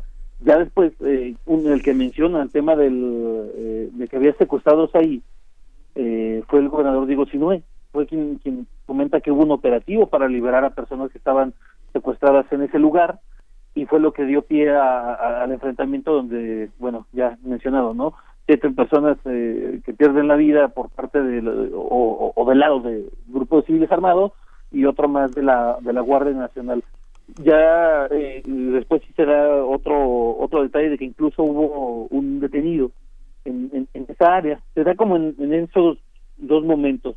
Eh, no, no ha habido como tal algún tipo de, mm, anuncio de reforzar el, el, área, como te digo, ya, había, y de hecho sí había mucha presencia de, Guardia Nacional, eh, tanto en eh, carreteras estatales, en zonas urbanas, en incluso en las carreteras eh, de, cuota, las autopistas, una de ellas, por ejemplo, la que conecta a Morelia con Salamanca, también la que va de Salamanca hacia León, Guanajuato, que, es una autopista muy, muy concurrida eh, actualmente por, por, la facilidad que da para, para transitar en esa zona, y se, eh, era notoria presencia de, de, los elementos de Guardia Nacional y los grupos de camionetas que, bueno, ya es, es, muy fácil reconocerlos, ¿no? En, este color blanco. eh, pero como te digo, más allá de, de, la conmoción que ha causado este, eh, este asunto, no se ha dado por ahora a lo mejor un, anuncio mayor, solo de ese mismo día, como se mencionó por parte de, del gobernador, de que había la llegada de más elementos. Pero mm, eh, la cuestión es que incluso este mismo día sí admitió una violencia muy, muy fuerte en el Estado, pero fuera de eso no, no, no, se tiene más, ¿no? La cuestión es que llega junto con otros temas como eh, este eh, pues finalmente feminicidio, que se conoció, que había, que, hubo, perdón, en Guanajuato, a una um, recién egresada estudiante de la Universidad de Guanajuato, y, y, se combina con, con, este, con toda esta cuestión que hay relacionada a, crimen organizado, a un, un clima, ¿no? De, pues mucha sí desconfianza de temor en, en, Guanajuato no y sobre todo lamentable y, la gente se percata de este asunto de estar en los primeros lugares en homicidios eh, también pues hubo crítica por supuesto por el asunto de la ausencia del gobernador en, las reuniones aunque hubo incluso el, el, mismo eh, llamado superdelegado Mauricio Hernández señaló que bueno se respetaba la decisión del gobernador cuando se dio a conocer esta cuestión de, de, de las ausencias en las en las reuniones no que sí, claro, se percataban, pero que, porque el superdelegado tiene que ir por obligación, pero que respetaban la decisión, ¿no? Y era muy cuestión de, de él. Incluso al preguntarle hoy, pues, esto no genera una cuestión de, eh, de, coordinación o no incentiva que, que falte la, la, la, alineación de estrategia entre, entre Estado y Federación. No, nada más voy a decir que es una decisión que se respeta. No, no, no, no entro mucho en ese terreno de superdelegado, ¿no? Pero sí, un, un, clima de, de, de, temor, sí, sí lo hay en, Guanajuato, ¿no? Están las encuestas de, de, INEGI en el tema de victimización y hay desconfianza en las autoridades también. Sí, se respeta, pero se critica y se cuestiona. Es, es, es, una, es una parte de poco compromiso cuando se habla de Guanajuato, uno piensa como en todo Guanajuato, ¿no? Pero ¿cuáles, ¿cuáles son las particularidades de la violencia en, en los municipios? Guanajuato tiene un conjunto de municipios y de regiones geográficas donde mandan unos y, y otros no. Este, ¿Dónde sí gobierna el gobernador y dónde no? Digo, es una pregunta difícil, pero este, eh, ante la muerte de tantos funcionarios, y también refiero la declaración de Arturo Durazo, que no deja de tener algo de caricaturesco, decir que los sicarios carecen de preparación, por eso matan policías, ¿no? Habría que preparar mejor a los sicarios para que no los maten o cómo, ¿no? Para que distingan. Para que distingan y no, y no, no anden tirando bala nomás así a lo tonto. ¿Cuál, cuál, es, ¿Cuál es la cuál es la situación? Situación. Los policías tienen capacitación, de eso no habló tan, sí habló el secretario de Seguridad, pero esta parte de la necesidad de capacitar a los mandos policíacos del Estado, mejorar los sueldos, sus condiciones, las condiciones también que va emparejadas de su familia, que es para quien finalmente trabajan y por quienes exponen sus vidas, ¿no? Son personas. Sí, sí, sí, sin duda, ¿no? Y, y sobre todo tomando en cuenta esta cuestión de estado que, que, más policías asesinados tiene. El que le sigue es eh, el vecino Michoacán, que también tiene un problema tremendo ahorita que, se ha desatado. Y como te decía hace rato, justo esa, esa región, la colindante con, con, Michoacán y con Jalisco, eh, hay, hay, municipios que, están muy mencionados, Abasolo, eh, Pénjamo, la zona cercana a La Piedad, eh, Santana Pacueco, que son eh, regiones ya prácticamente colindantes a, ahí a, eh, a, perdón, a Michoacán, también la que está con Jalisco, entre ellos, claro, León, eh, San Francisco del Rincón, Purísima del Rincón, son son son, sitios donde se, se ha conocido mucho que eh, han incrementado los, la cuestión de los homicidios muy muy fuerte. Aquí en León prácticamente es el va a ser como el año más violento en la historia del municipio y bueno, es, es, evidente que su coordinación con, Jalisco tiene que ver. Ahora, de esa cuestión que me, se menciona, o bueno, que me preguntas de, la capacitación, capacitación perdón, a policía, quien sí tocó el tema eh, fue la eh, comisionada de, la Secretaría de Seguridad aquí del Estado, Sofía Juez. Eh, e, ella incluso refiere que la cuestión de los homicidios, o refirió que la cuestión de los homicidios a los policías, pues es un resultado de que están bien capacitados entonces, eh, ahora ya está, se combina, ¿no? De, alguna forma con esta declaración de, de, Durazo, de, que, bueno, los sicarios no están bien preparados, eh, los policías están bien preparados, están tan bien o, dan, dan, tan buenos resultados que los matan. la, la, la, policía del Estado lleva un, algo así como un año con una campaña para reclutamiento. Eh, bueno, creo que es evidente que, que debe ser difícil eh, encontrar gente que quiera ingresar ahora a las filas de la llamada, las llamadas eh, fuerzas de seguridad pública del Estado, como se le llama a la policía estatal. Eh, y, con este clima, mientras el, el, el, Durazo menciona la cuestión de que pues, los sicarios no están preparados y acá los policías son tan buenos que hasta los matan, me, no, pues así estamos. No, va a ser cuestión fácil. Sí, lo que pasa es que como periodistas, digamos que a lo mejor no toda la gente ni es heterosexual ni tiene pareja, pero uno pensaría como en términos muy estadísticos, ¿cuántos huérfanos son de esos 85 policías asesinados? ¿Cómo van a ir a su escuela? ¿Cómo van a regresar el próximo año? ¿Ya no está mi papá? O sea, las, las mujeres que se quedan sin su pareja, ¿no? O los hombres que se quedan sin su pareja, hombre. Este, ¿Cómo van a regresar el próximo año? Eh, a, ¿Cómo va a ser ese duelo? ¿Cómo va a ser ese tejido social? A esos 85 personas, ¿cuántas personas los extrañan? ¿Mil personas? ¿Mil personas que anden penando en Guanajuato, que están tristes? ¿Cómo, cómo, se, ¿Cómo se manifiesta socialmente esa tristeza? ¿Con miedo? ¿Con odio? ¿Cómo? ¿Cómo, eh? Sí, hay mucho. En redes sociales es muy, es muy notorio el. Sí, quizá podrías decirse resentimiento que hay por, por la cantidad. Deja ya de esa, esa cantidad del tema de los, de los, policías, que bueno, eh, eh, por supuesto que eh, generan todo un, fenómeno al, tratarse de las personas que, se encargan de la protección y que están siendo asesinadas de una forma, vaya, de terror, ¿no? Tal cual. y toda esta cuestión que te digo, León, con, con su cifra histórica, Guanajuato en general con una cifra histórica, sí, sí hay ah, mucha cuestión de reproche en, la, en las redes sociales.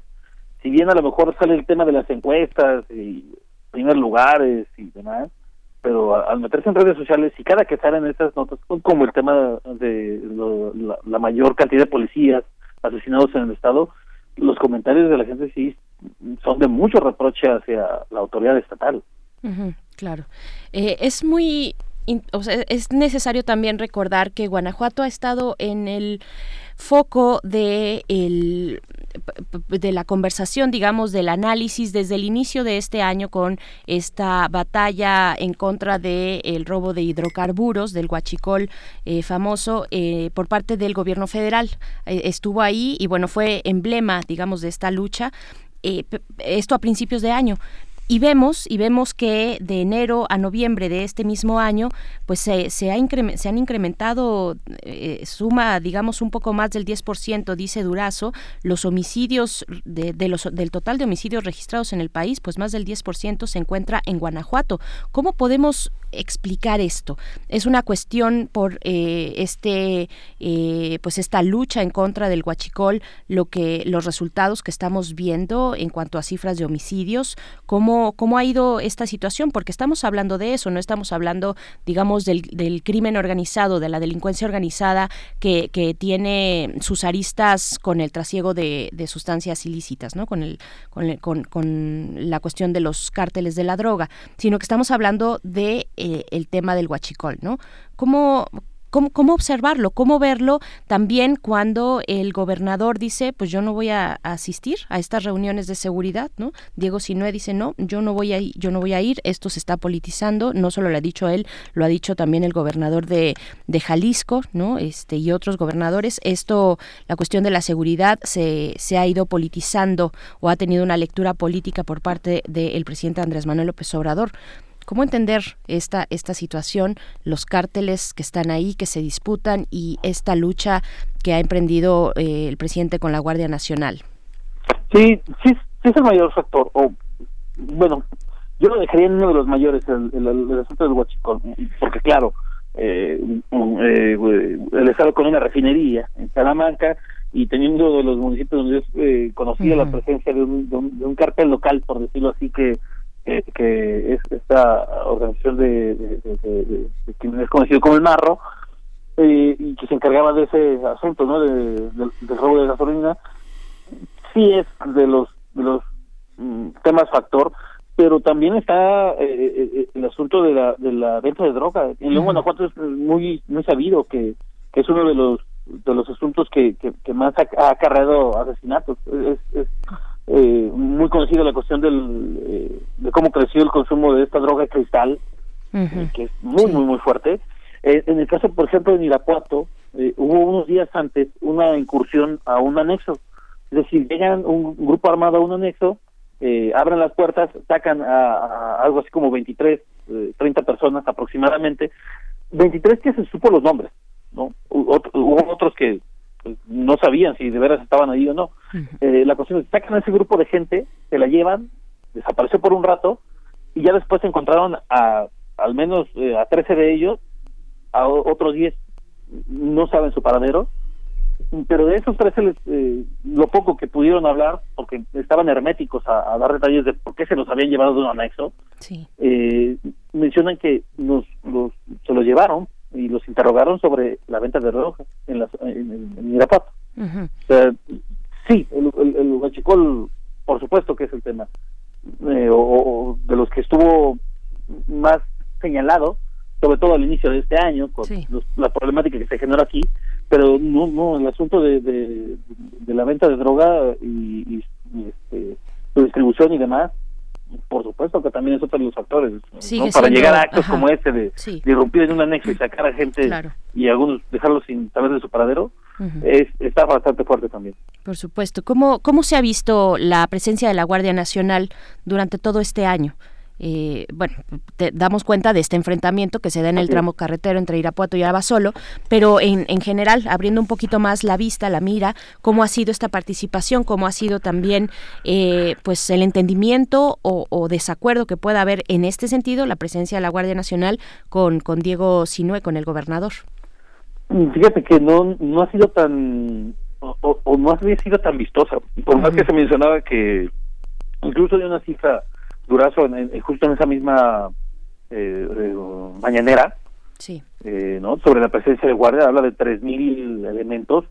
Uh, ha sido muy constante la, la, la, mención de tanto de diputados locales como de dirigentes de partidos, que, que, que, la cifra no, no dista mucho de eso. O sea, desde antes sí se mencionaba, nos dijeron que desde febrero, fue en febrero cuando se dio el anuncio de que llegaban eh, elementos de Guardia Nacional a reforzar, que desde enero iban a llegar y no se había dado una presencia fuerte como tal.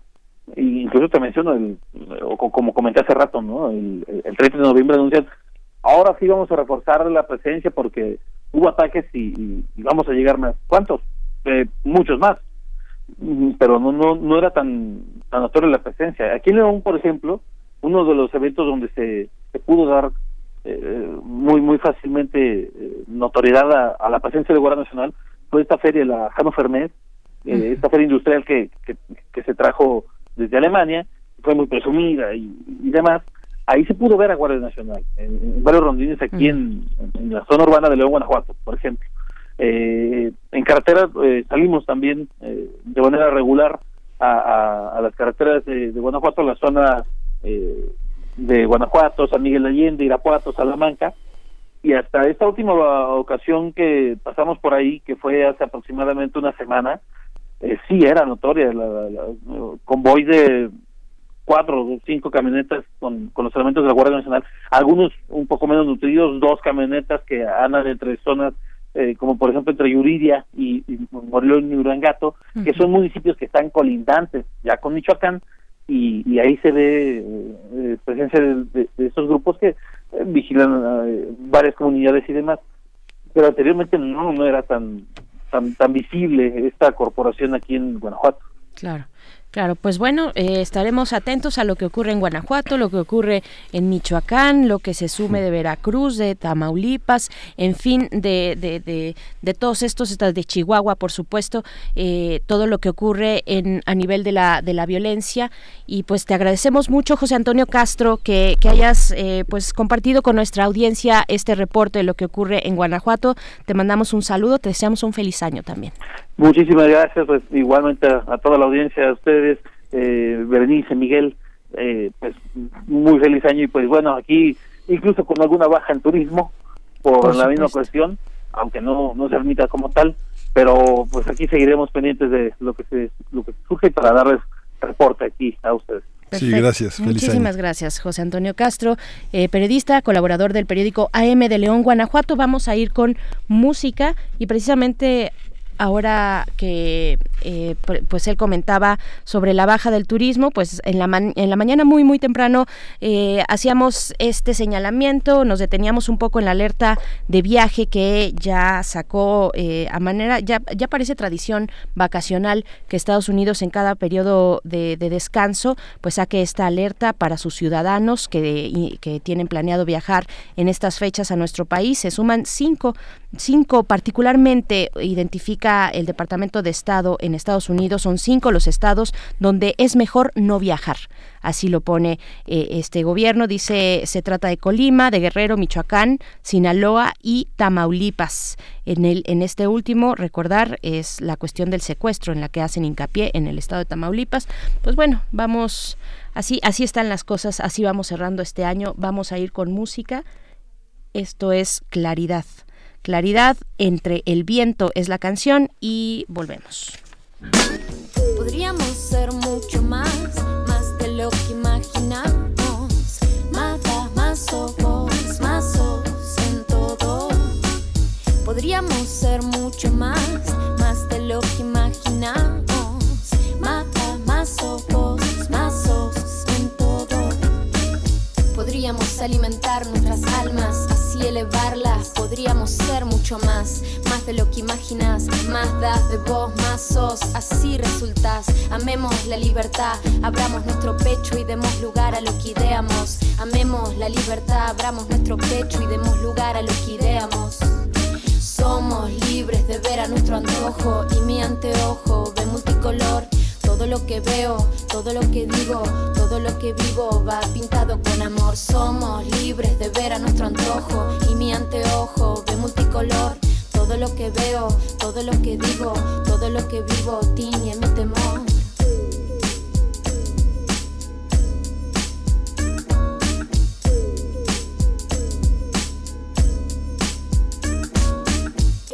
Podríamos ser mucho más, más de lo que imaginamos. Mata, más ojos en todo. Podríamos ser mucho más, más de lo que imaginamos. Mata, más ojos en todo.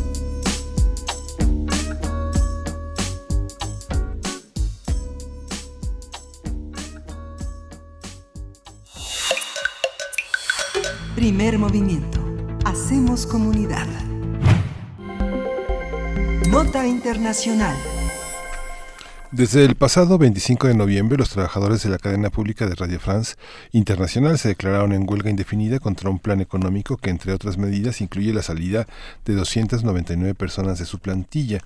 Esta situación es provocada por un recorte en su presupuesto anual del 9% para todas sus operaciones en sus siete estaciones, que quedó en 60 millones de euros. Aunque las autoridades de la cadena pública han asegurado que la salida de 299 trabajadores de esa manera voluntaria y que eh, es de manera voluntaria y que recibirán un pago de acuerdo con las leyes. Los seis sindicatos con presencia en Radio France han rechazado los recortes de personal y han exigido el retiro del plan de ahorros. La huelga en Radio France se suma también al paro general que sufre este país desde hace dos semanas contra la reforma al sistema de pensiones que impulsa el presidente Emmanuel Macron. Haremos un análisis de la situación laboral en Radio Francia y otras instancias del gobierno francés. ¿Cuáles son las demandas? ¿Cómo se ha manifestado? Eh, ¿Cómo se han manifestado y cuáles han sido las respuestas de los usuarios y del gobierno? Para ello nos acompaña en la línea Enrique Atonal, quien es periodista cultural y pues un amigo muy cercano de la de esta radio universitaria. Enrique Atonal, muy buenos días. ¿Cómo estás? Te saludamos hasta donde quiera que estés muy buenos días, ¿cómo están? Bien, Estoy en, aquí en París este, con una ciudad un poco caótica, totalmente trastornada por la falta de transportes, a que afecta a miles, de millones de usuarios. Nada más para darles una idea, en eh, la estación del norte, la Gare du Nord, que va a Inglaterra y va al norte de Francia y va a, muchos suburbios.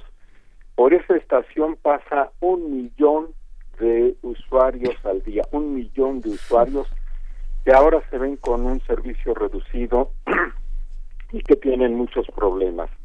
Con respecto a, la huelga en Radio Francia, en Radio France, es una huelga eh, un poco un poco especial porque hay que entrar en matices. Para empezar, es una huelga que yo diría eh, se dispara eh, contra sus propios pies, puesto que eh, al suspender el servicio o a dar un servicio mínimo también, estas magníficas estaciones de Radio France hacen que se vaya todo el público, todo, hacia las otras estaciones. Entonces, finalmente, en un solo día eh, pierden todo su público en favor de las estaciones privadas y creo que es una mala manera de eh, eh, enfrentar el problema el problema de la reducción de personal el problema de la reducción de presupuesto hay que saber que en Radio Francia trabajan 4.800 eh, empleados. De esos 4.800 sí se piensa reducir de manera, digamos, convencional, amigable, no son despidos duros, a 300. Esto no les conviene a los sindicatos, hacen esta huelga, que están en todo su derecho y me parece muy bien, pero es una huelga que atenta contra la institución misma, contra el propio trabajo de los eh, de los trabajadores. La radio es muy especial, la radio vive porque hay quienes los eh, la escuchan y cuando no la escuchan, pues no existe la radio. Así es. Oye Enrique, y esta esta parte, bueno, hubo que nos contaras ¿Cómo es su trabajo con sus 16 estaciones? Sí, son dos cosas, eh, dos entidades distintas. Una es Radio France, es una gran, gran, gran institución, una gran radio pública, es una radio pública por excelencia. Eh, simplemente eh, les doy algunos datos, tienen eh, cantidad de estaciones, nacionales, tienen dos orquestas sinfónicas, tienen un coro sinfónico, tienen un museo, tienen una cantidad de, cosas muy muy importantes. Entonces, uno de los problemas, eh, porque el problema no surgió el 25, viene viene de atrás. Una especie de contraloría independiente del gobierno y de eh, la organización de Radio France dijo, declaró que eh, los trabajadores de Radio France trabajaban 192 días al año, 192 días al año. Esto es casi un medio tiempo y un medio tiempo pagado como un tiempo completo. Ahí empezó a surgir de alguna manera el problema. El otro problema es que eh, eh, se reduce en un 10% el presupuesto, pero hay que decir que el presupuesto de Radio France para todas estas cosas que decimos es de 650 millones de euros al año. 650 millones de euros al año. O sea que es una suma importantísima. Hay que decir también, porque esto es muy importante que lo sepa el público, y es que aquí se paga un impuesto por tener televisión y escuchar radio. Es un, es- un impuesto que se llama la redevance y que eh, consiste en pagar al año 139 euros. Esto es algo así como si se pagara en México 2.800 pesos al año. Ya con esta idea podemos pensar que hay un trabajo muy especial, es decir, se trabaja bien, se trabaja con presupuesto, se trabaja con empeño. Eh, eh, el trabajo de un periodista puede ser eh, muy variado, va desde hacer reportajes, que es muy importante, redactar las noticias, presentar las noticias, presentar las noticias de cierto estilo, en fin, es, es muy importante y ahora lo que dice la dirección de Radio France es que quieren eh, realmente eh, innovar el medio, es decir, eh, eh, encontrar otros mecanismos para que la radio siga existiendo y siga teniendo la fuerza que tiene. ¿Cuál es el apoyo eh, de la sociedad, Enrique Atonal, cuando hablamos de que esta sociedad francesa tiene que pagar este este impuesto? También se usa de esa manera, tengo entendido, en países como Reino Unido, en, en Inglaterra, en la isla, eh, hay un impuesto que los ciudadanos pues eh, invierten para sus medios públicos y pueden, eh, también creo, tienen un detalle, pueden favorecer a algunos medios sobre otros, decidiendo un poco o quedando sobre los ciudadanos esta posibilidad de decidir a qué medios están apoyando y a cuáles no. Eh, ¿Cuáles son, eh, eh, cuál es el apoyo que se ha dado desde la sociedad hacia estas, hacia estas protestas en general, pero ahora en específico con la huelga o las eh, protestas que se están dando en Radio Francia, dejando de transmitir esta manera que pues dices y, y de manera me parece cierta, muy crítica, diciendo, bueno, pues esa no es la forma de eh, protestar y de manifestar la inconformidad, pero ¿cómo los apoya la sociedad? ¿Hay apoyo o no lo hay? Bueno, eso es un poco difícil de decir. Mira, eh, eh, todos eh, nosotros que comentamos eh, lo, lo hacemos casi siempre pues con una serie de fuentes de información, pero es casi siempre desde eh, el propio sentimiento, eh, la propia opinión. Es un poco difícil. Yo lo que he leído en lo que sería, digamos, el defensor de las audiencias, lo que le han dicho al defensor de las audiencias, y yo lo estuve leyendo, eh, so- sobre todo eh, eh, algunas de los que se manifiestan ahí, eh, es- que son muy pocos, pero se manifiestan ahí, eh, se quejan de que eh, ellos pagan por un servicio y es un servicio que no les están dando. Es decir, la gente siente suya la radio y dicen que pues la manera en que tienen de protestar es un servicio que no les no les están dando.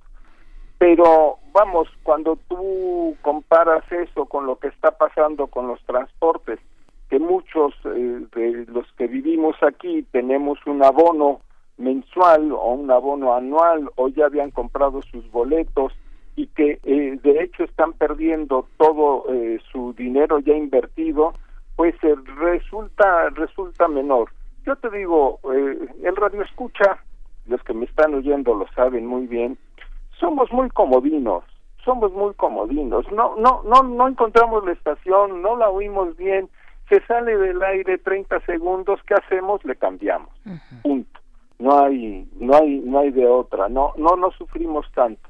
Y aquí hay muy buenas estaciones, la competencia con las estaciones privadas es rudísima y son muy buenas estaciones privadas y, y, y, y es difícil que, compitan con estas estaciones.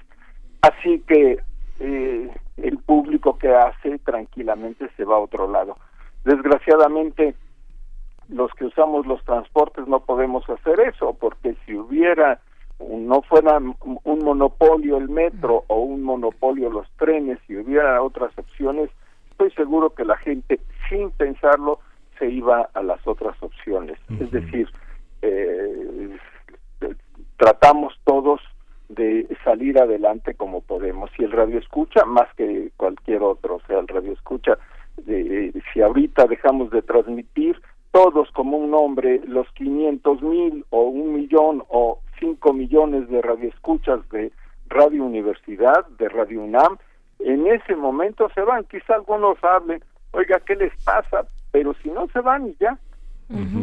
Fíjate, Enrique, que bueno, Radio NAM tiene 10 años menos que Radio France Internacional, que se fundó en 1931, pero la, la, la, la Francia de la radio global, ¿no? en la que está inmiscuida la RAI, la Deutsche Welle, la, eh, la BBC, tiene desde, desde este siglo todo un consorcio, ¿no? France Global Media. Esa manera de hacer ese, ese periodismo en red, ese periodismo que está muy cerca pues de la noticia y del periodista como mercancía, ¿Cómo, ¿Cómo se ve desde la gran tradición en la que tú, como bien lo has señalado, este, tiene dos orquestas, tiene un teatro, tiene toda una infraestructura enorme, un patrimonio de la humanidad? Digo, Radio France transmite desde mucho antes de la guerra, Radio France anunció la llegada del nazismo y de los autoritarismos en Europa, eh, eh, consoló a la población después de la guerra, después del colaboracionismo. ¿Cómo, cómo se ve esta globalización de los medios donde ahora por ejemplo la lengua árabe es una de las una de las eh, una de las grandes este frecuencias de radioescuchas no cómo cómo se ve cómo lo ves tú bueno mira sí es es es, es un es un reto es una circunstancia muy especial muy novedosa para todos los que tenemos más de 40 años es una situación insólita, insólita, porque yo tengo la posibilidad de escucharlos a ustedes con toda facilidad, sin necesidad de pasar por nada, prendo mi computadora y los oigo de la misma manera, puedo oír las estaciones que yo quiera, de la misma manera tenemos un torrente de información terrible y sin embargo pocas veces nos hemos visto tan manipulados como como ahora. Es decir es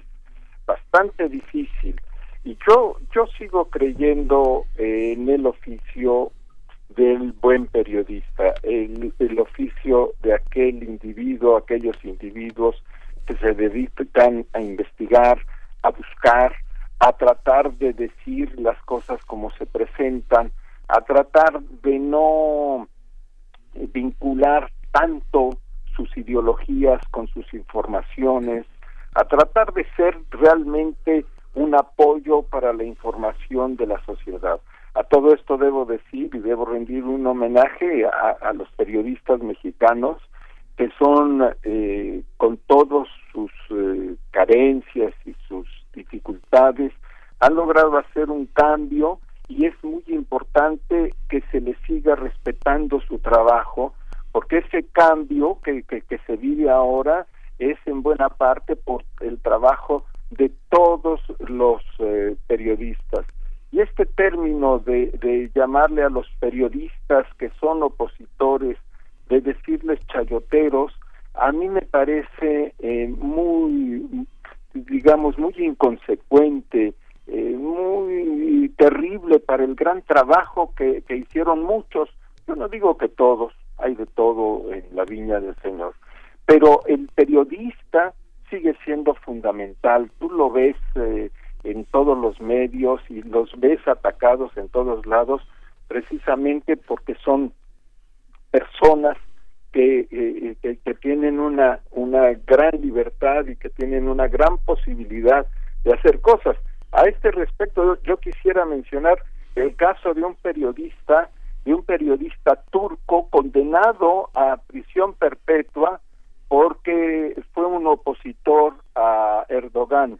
Este periodista se llama Ahmed Altan y escribió un libro magnífico que yo recomiendo mucho, que se llama Ya no veré el mundo, y que son textos que escribe él desde la prisión, porque dice que escribir aún desde la prisión es una manera de estar libre y es una manera de encontrar una luz de libertad. Te menciono ese caso porque es la fuerza de la palabra, porque es la fuerza de la información, porque es la fuerza de la conciencia y yo creo que eso debe seguirse respetando profundamente porque va más allá de cualquier medio.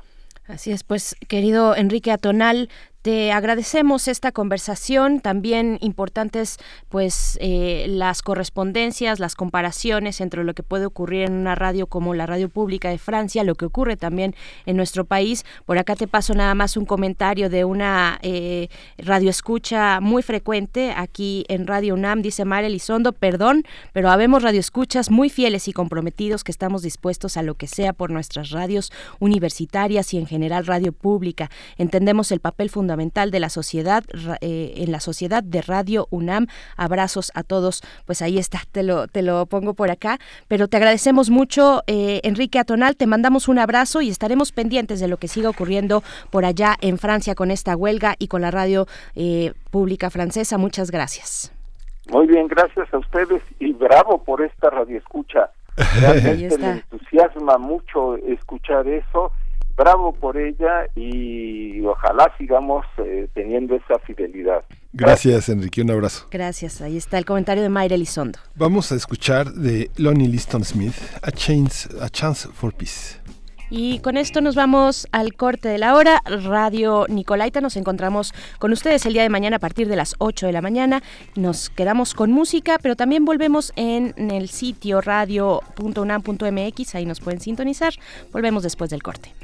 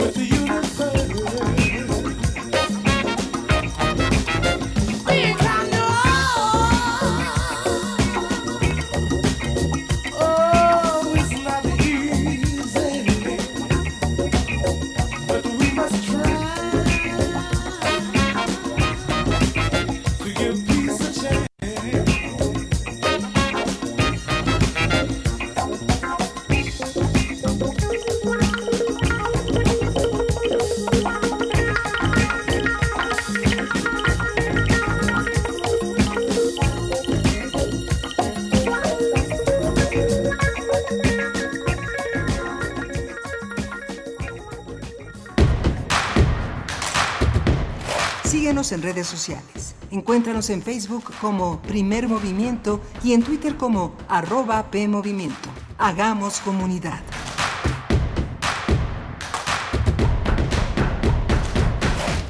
Manuel Felgueres.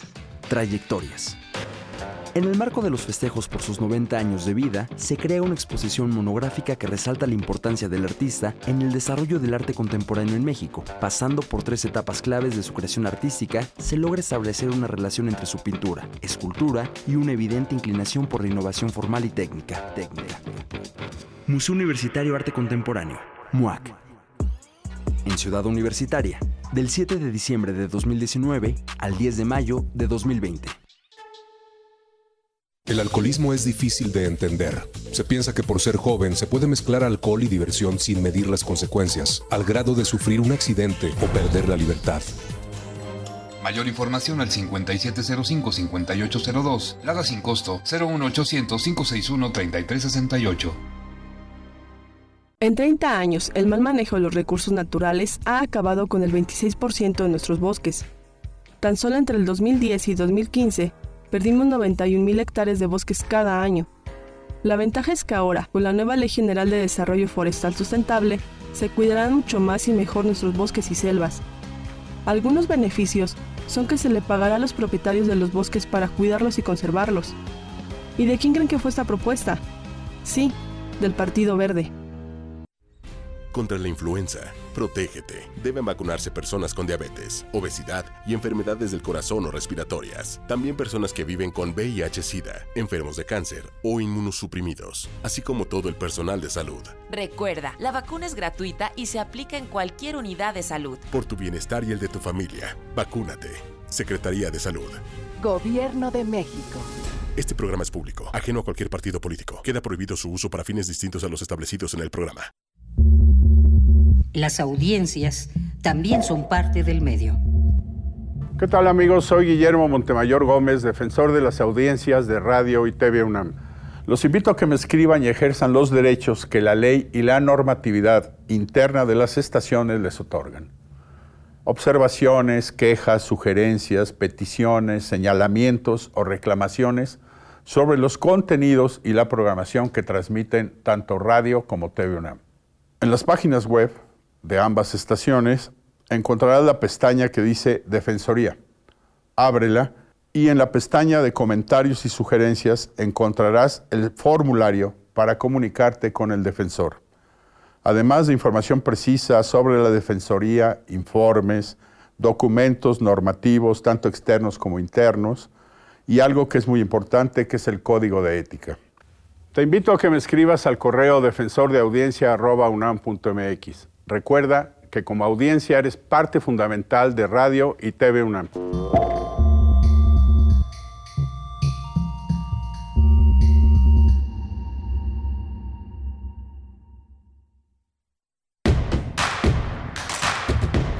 Encuentra la música de primer movimiento día a día en el Spotify de Radio UNAM y agréganos a tus favoritos.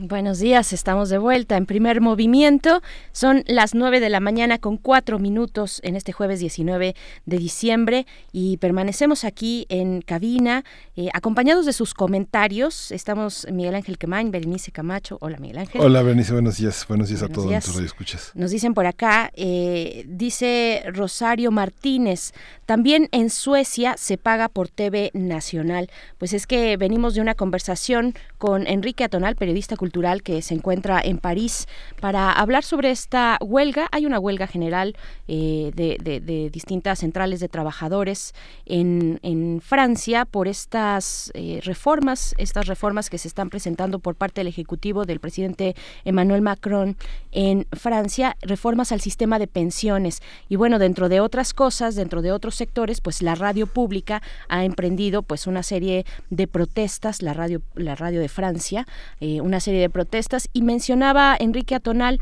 este impuesto eh, específico que paga la sociedad francesa, 139 euros, algo así como 280 pesos anuales por su televisión y su radio pública, que se extiende hacia otros países. Yo eh, daba también el ejemplo de Inglaterra y ahorita pues ya nos dicen, ahora nos dice eh, Rosario, nos dice, bueno, también ocurre, Rosario Martínez nos dice, ocurre en Suecia, se paga por la TV Nacional. Bueno, es interesante eh, todo lo que ocurre y en torno a los medios públicos en un país como Francia, que ahora se encuentra pues en este momento ya de, varias semanas atrás de protestas por las reformas al sistema de pensiones. De ahí, de ahí venimos una conversación bastante interesante y para para ir empezando a, disfrutar estas vacaciones, Mari Elizondo, que también nos dio este comentario de sí, sí hay eh, radioescuchas fieles y comprometidos. Te agradecemos mucho, Mayra, eh, esa, esa pertenencia a, la radio universitaria y esperemos,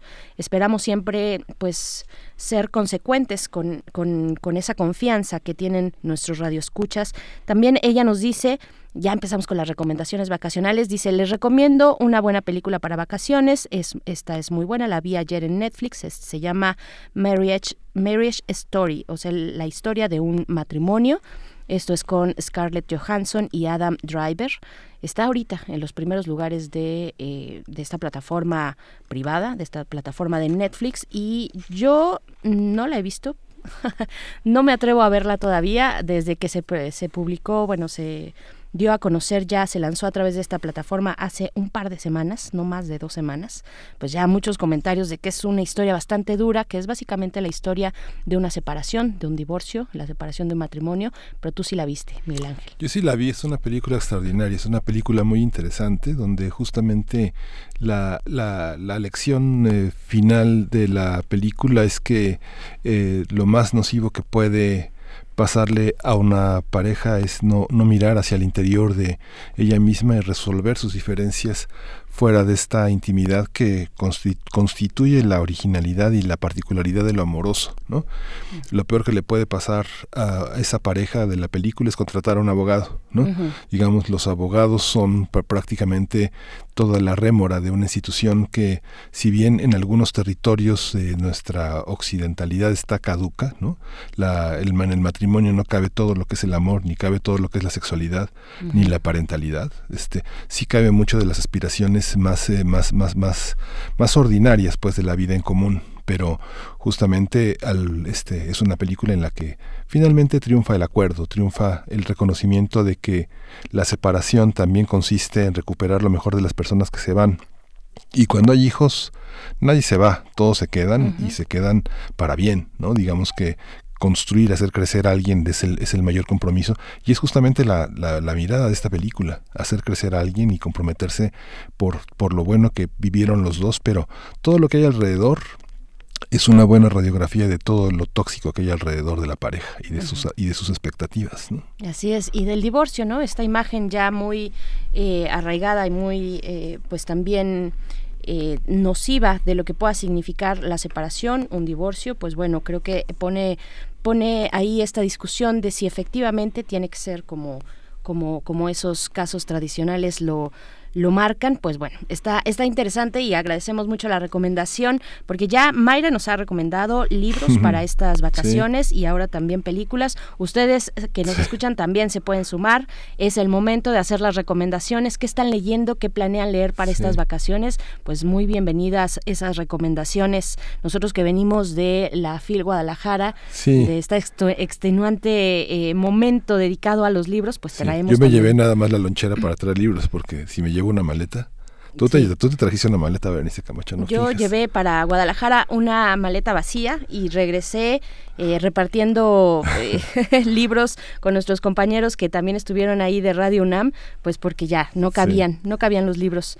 Pero hay buenas recomendaciones. Yo creo que mañana podríamos empezar a dar varias de ellas. Y, un último comentario, Mayra. Finalmente, digamos que si el amor consiste también en sobreponernos a nuestro propio egoísmo, el divorcio y la separación es nuevamente una prueba para sobreponernos a eso, ¿no? Y, ver cómo se ejerció al interior de la relación. Es interesante. Es muy interesante. Somos, somos muy egoístas, pero tenemos la oportunidad de, reconsiderarlo. Así es, así es. Es interesante también cómo se sale a partir de esta, de una ruptura de pareja, ¿no? De una vida en pareja, cómo se sale de la rutina, de lo cotidiano, de, eh, pues del confort también y cómo se pueden plantear nuevos momentos, nuevos eh, espacios para cada una de las personas que conforman esa, esa familia, que como bien dices, cuando hay hijos o hijas, hijes, no se acaba, no se termina ahí.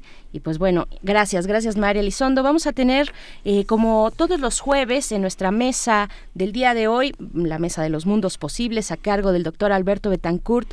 Él es doctor en historia, profesor de la Facultad de Filosofía y Letras de esta universidad. Ustedes lo conocen muy bien, está su cuenta de Twitter arroba mundos posibles y en esta ocasión nos trae a la mesa el tema, una lectura interesante de Antonio Gramsci, eh, superar la pereza fatalista y mantener el optimismo histórico. Es lo que nos propone el doctor Alberto Betancourt para esta mesa de los jueves. Arroba P Movimiento es eh, la forma en la que nos podemos comunicar a través de Twitter y también Primer Movimiento UNAM en Facebook. Yo debo decir que no tengo Facebook sí lo tengo por ahí, pero está completamente abandonado. Eh, mm, si me acerco a alguna red social será la de Twitter, así es que por ahí, eh, al menos de mi parte, los estaré leyendo y por parte de, por ejemplo, Vania Nuche, que sí está muy atenta a todas nuestras redes sociales, pues ahí también pueden enviar sus comentarios y nos lo Vania Nuche nos hace llegar esas esas participaciones.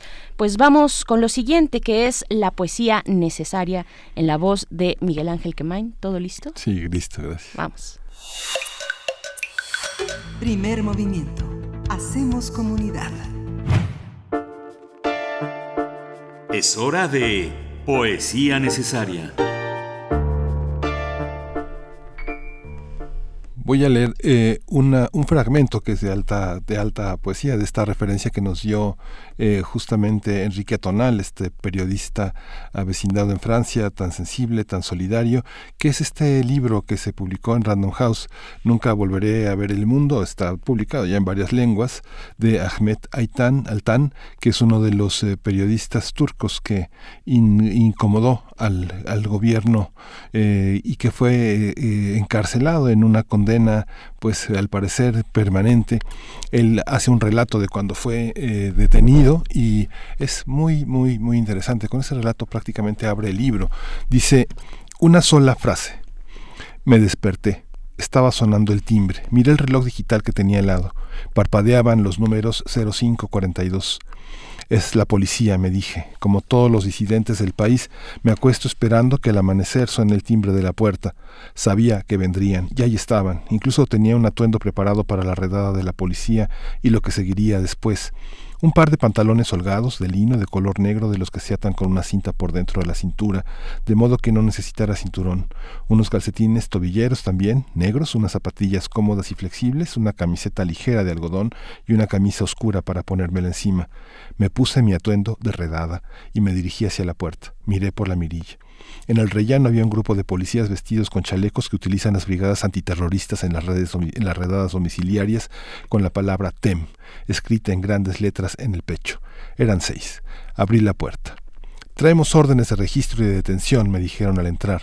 Dejaron la puerta abierta. Luego me indicaron que también traían una orden de detención para mi hermano Mehmet, que vivía en el mismo edificio. Un segundo grupo había estado aguardando ante su puerta, pero no respondía nadie. Cuando les pregunté a qué número de apartamento habían ido, resultó que habían llamado a la puerta equivocada. Telefoné a Mehmet. Tenemos invitados, le advertí. Abre la puerta. Cuando colgué, uno de los policías alargó la mano para coger mi teléfono. Me lo quedo, dijo, y me lo quitó. Se dispersaron por el piso e iniciaron el registro. Llegó el alba. El sol se alzó tras las colinas esparciendo sus rayos en oleadas de color púrpura escarlata y lavanda a través del cielo como un pétalo de rosa blanca. Despertaba una tranquila mañana de septiembre, ignorante de lo que estaba ocurriendo en mi casa. Mientras los policías registraban el apartamento, puse a calentar agua para hacer té. ¿Les apetece un té? les pregunté. Me respondieron que no. Imité la voz de mi padre. No es un soborno, dije, pueden tomar un poco. Hacía exactamente 45 años, en una mañana como aquella. Hick.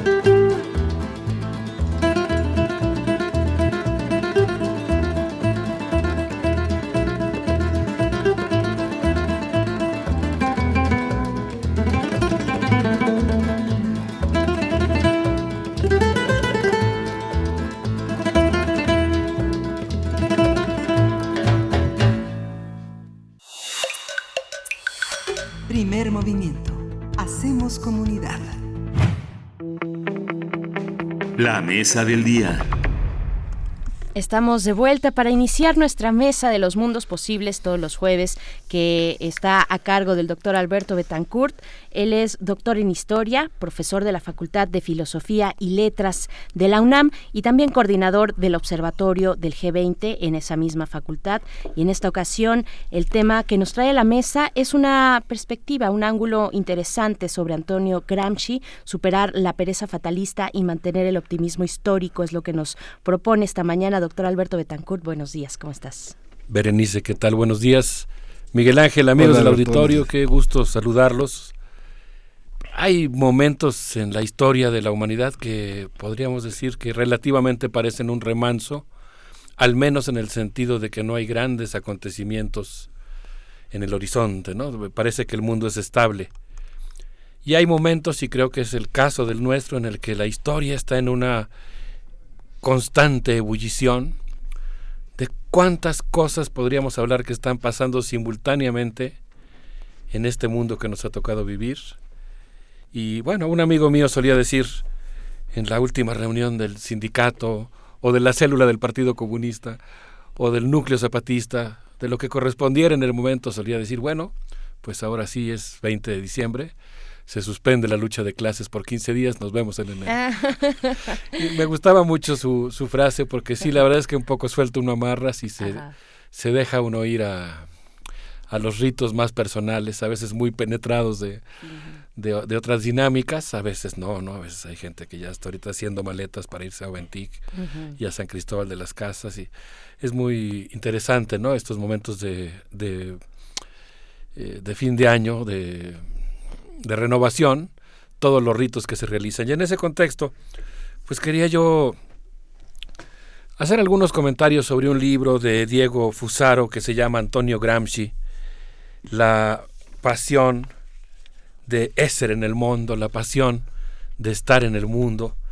No, no voy a hacer una reseña del libro o algo por el estilo, nada más voy a tomarlo un poco, como dijera Humberto Eco, como estímulo para hacer algunos comentarios para revisitar a Antonio Gramsci. Y quisiera comenzar eh, en el mar Mediterráneo, en el estrecho de Mitilini, que tuvimos oportunidad de visitar eh, a mediados de este año, en el mes de junio. Eh, en ese momento en el que tuvimos la oportunidad de estar en el centro autogestivo para migrantes de PICPA, a donde los jóvenes de toda Europa y particularmente de Grecia se han dado cita para recibir a las personas que han que están huyendo de la desigualdad económica, de la miseria y de la violencia y en muchos casos yo diría que en un alto porcentaje de los casos de la migración que llega a Europa que están huyendo de la guerra. Y recordarán nuestros amigos del auditorio que nos hacen favor de escucharnos que tuvimos una experiencia muy impresionante porque justamente la mañana en la que estábamos en Picpa, en la isla de Lesbos, llegó la noticia de un naufragio en el que habían perdido la vida 56 personas. En ese contexto, en el que me imagino yo lo que debe ser la desesperación de una persona que está en el mar, haciendo acopio de sus últimas fuerzas para resistir, nadando, lo que debe significar la esperanza de que alguien te ayude. Y resulta que la Unión Europea, a través del operativo Frontex, ha endurecido las leyes migratorias y ha convertido en criminales a aquellos que deciden ayudar a alguien en el mar, que ahora pues pasan a ser acusados de tráfico de personas. Es el caso, por ejemplo, del doctor Pietro Bartolo, personaje legendario de la isla de Lampedusa, que junto con la isla de Lesbos reciben poquito más del 35% de toda la migración que ingresa a Europa. Y como yo pensé que en este momento necesitamos de mucho ánimo y de mucho compromiso con la ética política, quisiera evocar aquí una gran manifestación que ocurrió el día 15 de diciembre en Italia, en un movimiento que nació en la legendaria ciudad medieval de Bolonia, sede del pensamiento del gran Humberto Eco, convocada en las redes.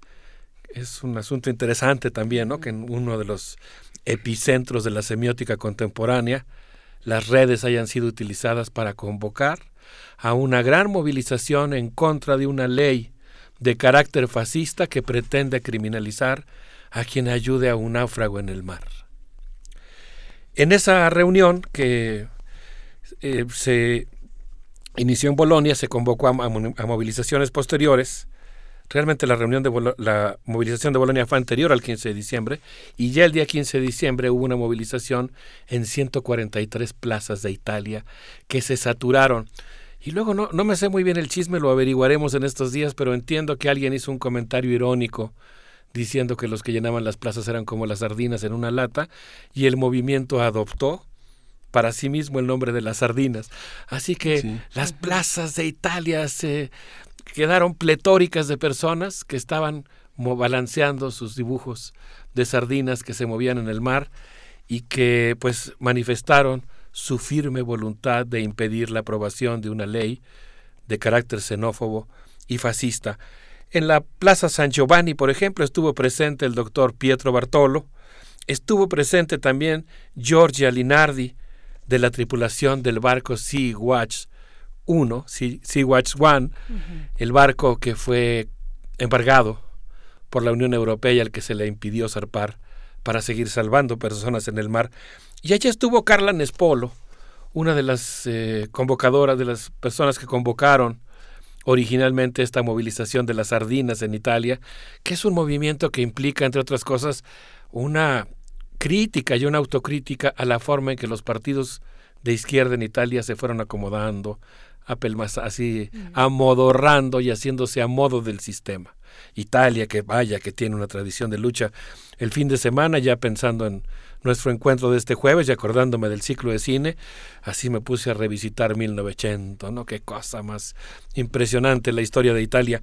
Bueno, pues allí estuvo Carla Nespolo, fue la primera en subir al escenario en la Plaza Giovanni el 15 de diciembre, y ella dijo, esta es una plaza antifascista, llena de esperanza y lucha contra el odio y la indiferencia. Y posteriormente hizo una propuesta, ¿por qué no regalamos un libro de Gramsci en Navidad? Mm. Así que retomando la propuesta de las sardinas italianas, yo quisiera comentar algunas ideas de este libro de Diego Fusaro y quisiera comenzar diciendo que ha habido muchos intentos de destruir simbólicamente el pensamiento crítico de Antonio Gramsci. Quizá el primer intento de aniquilarlo fue cuando el fiscal fascista lo condenó a la cárcel y dijo necesitamos paralizar ese cerebro durante los próximos 20 años. El segundo intento por aniquilarlo fue cuando le prohibieron escribir. Después le autorizaron a hacerlo. Estuvo mucho tiempo solitario y escribió en condiciones muy difíciles, tenía un censor. A esa censura, como ocurre quizá en otros casos, le debemos un acto prodigioso de creatividad eh, teórico-política porque como no podía mencionar la palabra marxismo, entonces decidió referirse a la filosofía de Marx como la filosofía de la praxis. Un concepto que sin lugar a dudas sintetiza uno de los aspectos más formidables del humanismo marxista y marxiano, que es justamente la idea de la acción, la teoría de la acción, el, el papel del trabajo, digamos, ¿no? en la construcción del propio sujeto y del mundo.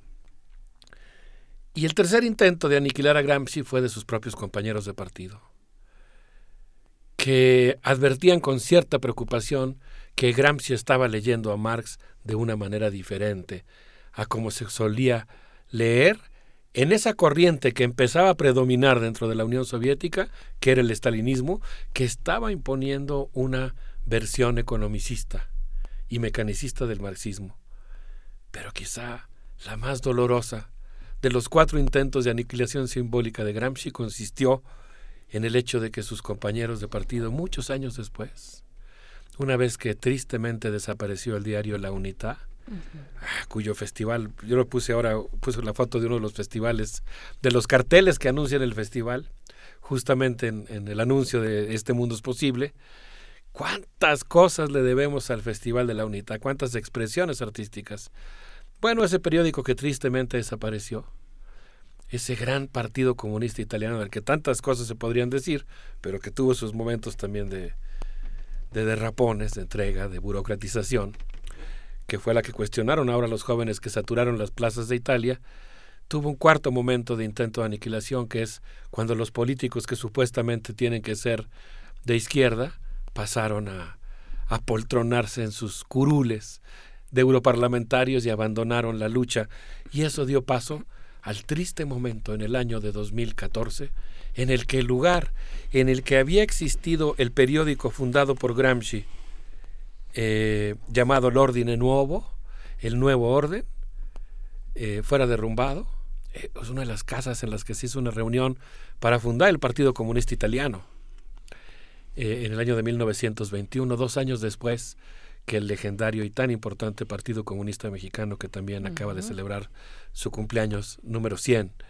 Bueno, pues esa, esa casa fue derrumbada y en su lugar se construyó un hotel de lujo que lleva el nombre de Antonio Gramsci No, pues. y que es sin lugar a dudas una materialización de la gran paradoja de una izquierda que se apoltrona y que comete la complicidad obscena de aliarse y guardar silencio frente al capitalismo triunfante. Qué barbaridad, no puede ser. Fíjate que ahora que estábamos a la espera de esta conversación en los mundos posibles y leíamos a Gramsci en el título, también es que venimos eh, de una reflexión interesante con Enrique Atonal, periodista cultural que se encuentra en Francia, hablando de la huelga en Radio Francia y nos recomendaba leer a un periodista turco que fue acusado de participar en el golpe de Estado fallido en 2016 contra Er- Erdogan y que está en cárcel perpetua y desde ahí escribe desde la cárcel y por eso la relación, si, si cabe la analogía con los cuadernos de la cárcel precisamente de Gramsci, escribe este, este título que es Ya no, ya no volveré, ya, ya no veré el mundo. Así se titula, Ya no veré el mundo, periodista que está encarcelado de manera perpetua por el gobierno de Erdogan. Pues interesante lo que se escribe, lo que se criminaliza, lo que se persigue por parte del Estado, por parte del poder político, eh, de aquellas voces críticas disidentes, ¿no? En el verano de 2018, eh, como dos semanas después del intento de golpe de Estado en Turquía, me tocó ver a Erdogan descendiendo en el aeropuerto de Hanshu, llegando a la sede más bien en la que estaba la reunión del G20 en Hanshu, literalmente con una cara de asustado, eh, muy bien recibido, por cierto, por la multitud china, pero cuántas cosas han pasado en Turquía, ¿no? Sí. Cuántos derechos humanos se han violado en Turquía a partir de ese golpe y cuántas cosas se han hecho como pretexto para combatirlo, cuántas injusticias se han cometido. Eh, parece que hay un- una relación importante entre cautive- cautiverio, tragedia y creatividad. Acabo de ver un libro de, de Bon, no sé exactamente cómo se pronuncia el nombre de esta maravillosa psicoanalista, que habla del Quijote para combatir la melancolía y habla del cautiverio de Cervantes en, Argelia y cómo eso le permitió imaginar casi literalmente en una jaula el Quijote de la Mancha. Eh, Gramsci también eh, compone buena parte de su obra eh, en la cárcel. En, a partir de 1989, nos dice Diego Fusaro, la lógica del capital, que es completamente ilógica desde el punto de vista humano, se presentó como si fuera el único modo de producir, de vivir, de sentir, de hablar y de pensar, y eso ha dado lugar a algo que podríamos llamar la tragedia de la pereza fatalista que pretende normalizar la desgracia y el sufrimiento humano como si fueran la única forma de vivir. Y ahí es donde Gramsci nos propone el optimismo histórico, la convicción en carne viva, convertida en poner el cuerpo, digamos, en la, en la decisión de vivir en un mundo mejor y más justo. Pero como yo creo que es momento de una pausa musical, les propondría que evoquemos aquí al rock progresivo italiano que tiene tan larga historia y escuchemos a Roberto Colombo con esto que se llama Sfogativi Besti. Vamos a escuchar. Que está a, a punto de sonar al aire. Está- Los músicos están diciendo Ahí un, está. dos, tres, cuatro. Ya está sonando. Escuchamos y volvemos.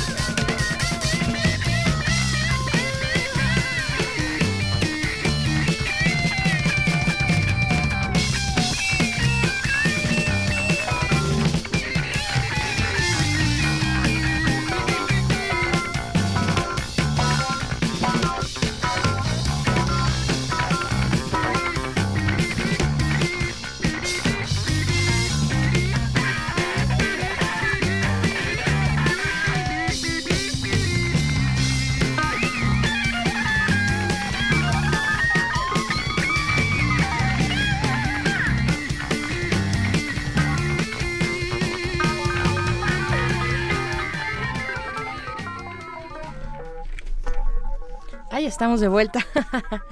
¿En qué momento nos abrieron los micrófonos? Estábamos, estábamos discutiendo eh, y tratando de recordar, de recordar el nombre de un grupo italiano de rock progresivo de por ahí de los de la época de, de Led Zeppelin. Ya dimos con él y estamos en este en esta conversación de los mundos posibles con Alberto Betancourt, eh, Gramsci, superar la pereza fatalista y mantener el optimismo histórico. Eh, la banda de la que hablamos es Fermata. Fermata, sí. Bueno, es que la música italiana es, tiene una historia realmente impresionante. Eh, bueno, esto que escuchamos de Roberto Colombo nos puso a girar y estuvimos hablando de muchos temas densos aquí. Eh, no, no sé qué opinen Miguel Ángel Berenice, pero pues yo pienso que uno de los grandes méritos de, de Antonio Gramsci, un autor que como, como dice el dicho, es más famoso que conocido, Al que digamos yo creo que por lo menos en mi caso, del que todavía tengo mucho que aprender y leer en serio, sí puedo contarlo como un compañero de viaje, podría yo decir, ¿no? Alguien, alguien que echas en tu mochila cuando te vas a la playa o a alguna tarea militante y, y sabes que ahí está, y te- y- o incluso en los naufragios personales, ¿no? Que también Claro. De pronto Gramsci tiene tanto que decir sobre la vida cotidiana, ¿no? Sobre la objetivación de las cosas, etcétera. Pero yo pienso que una de las cosas que hace muy interesante a Gramsci es que fue un militante que defendió una lectura muy fecunda de Marx. Es de esos autores que piensan que Marx no se puede leer de una sola y única y autorizada manera, sino que Marx se puede leer de muchas maneras. Y él hizo una lectura en la que enfatizó mucho justamente el tema de la filosofía de la praxis y combatió una categoría que a mí me gusta mucho, que es lo que él llamaba el peso muerto de la historia. Es decir, lo dado, lo inevitable, lo existente que nos precede, lo determinado, y en oposición a eso, que genera resignación y pues negligencia, él nos llama a la responsabilidad y plantea una actitud de desfatalización de lo existente. Es decir, hacernos responsables del mundo en que vivimos y partir de la idea de que la filosofía de la praxis permite, pues, eh, o más bien nos impele a esta actitud de optimismo histórico que significa básicamente que no tenemos por qué volvernos cómplices de las cosas que son poco éticas.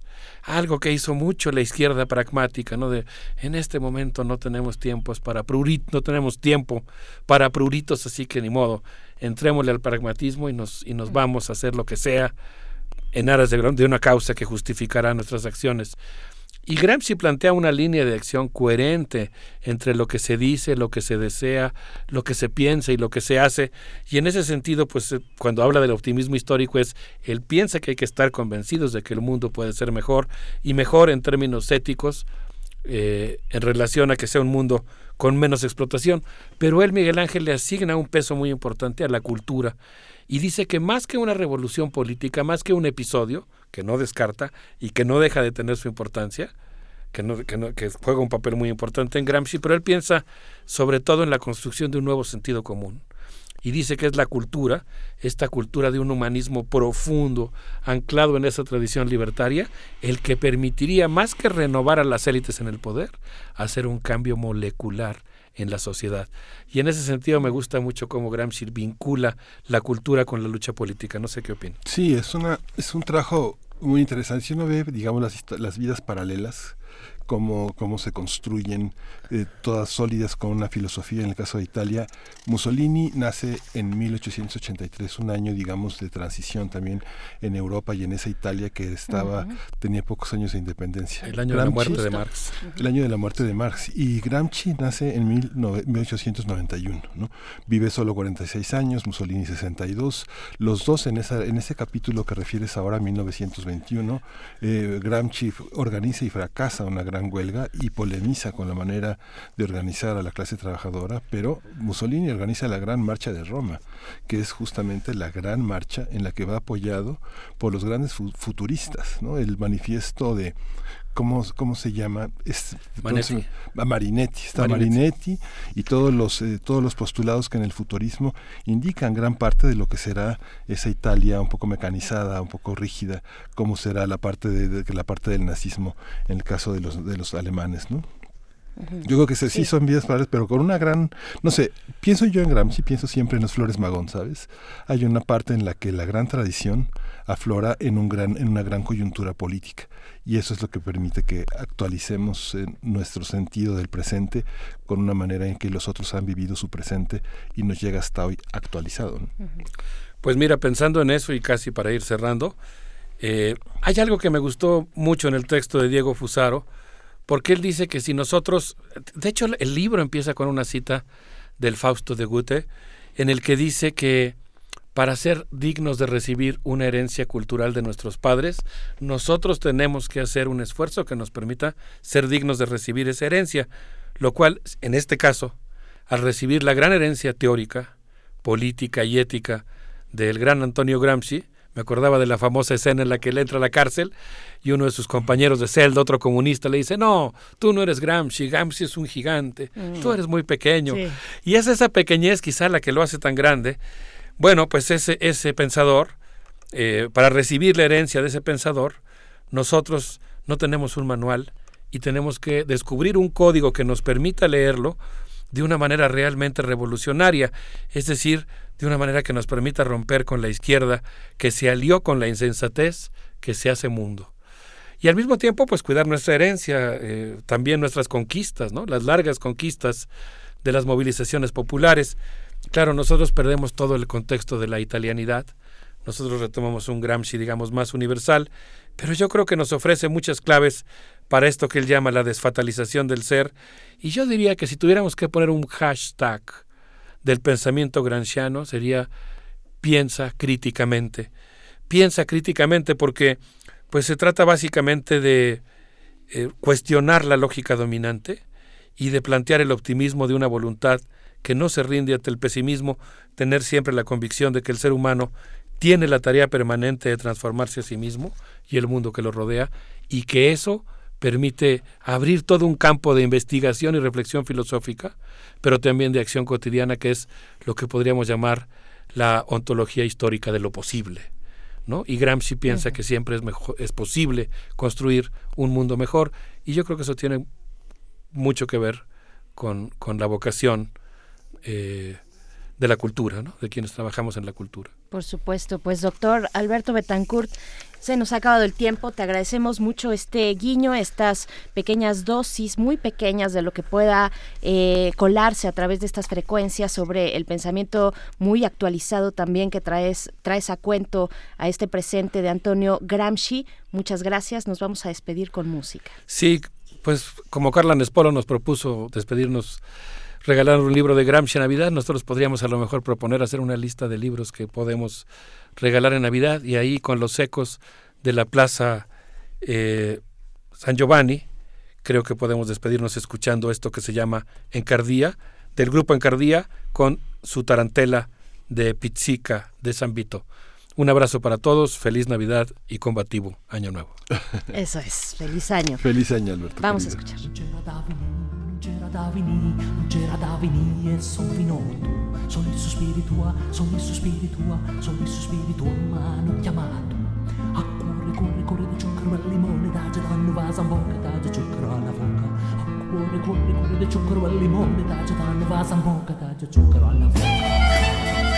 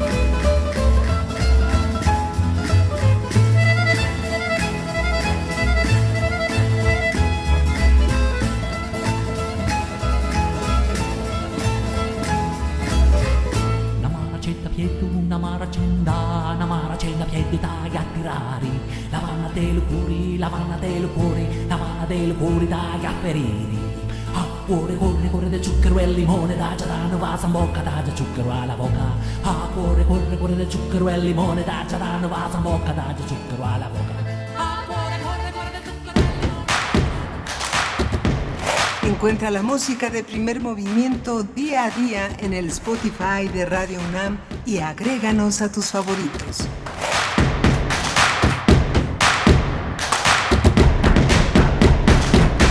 Y queremos invitarles a un espectáculo muy divertido que se titula Diciembre me gustó para que te quedes y para invitarles como se debe está en la línea Nora Huerta, Nora Huerta quien es integrante de la compañía de cabaret Las Reinas Chulas. Hola Nora, buenos días, ¿cómo estás? Hola, buenos días. Muy contenta de poder saludarles esta mañanita de diciembre. Qué rico. Y para hablar precisamente de diciembre, me gustó para que te quedes, se presenta en el Teatro Bar El Vicio. Eh, Nora Huerta, es decir, tú, bueno, Juan, Carlos, eh, Juan Pablo Villa y Nora Huerta en concierto. Cuéntanos, por favor.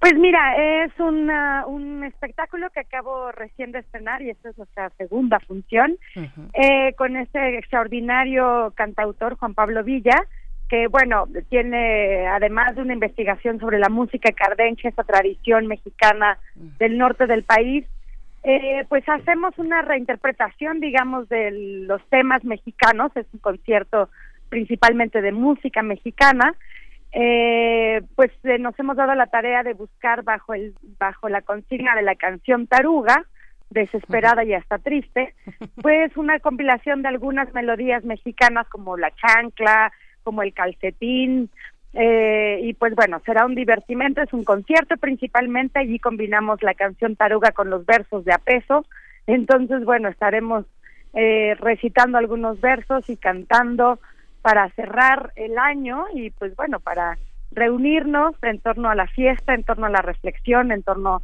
a, a lo rico del calorcito de diciembre. Estaremos hoy y mañana nada más entonces, ojalá que puedan acompañarnos porque va a ser un concierto pues muy acogedor. Son poquitos días.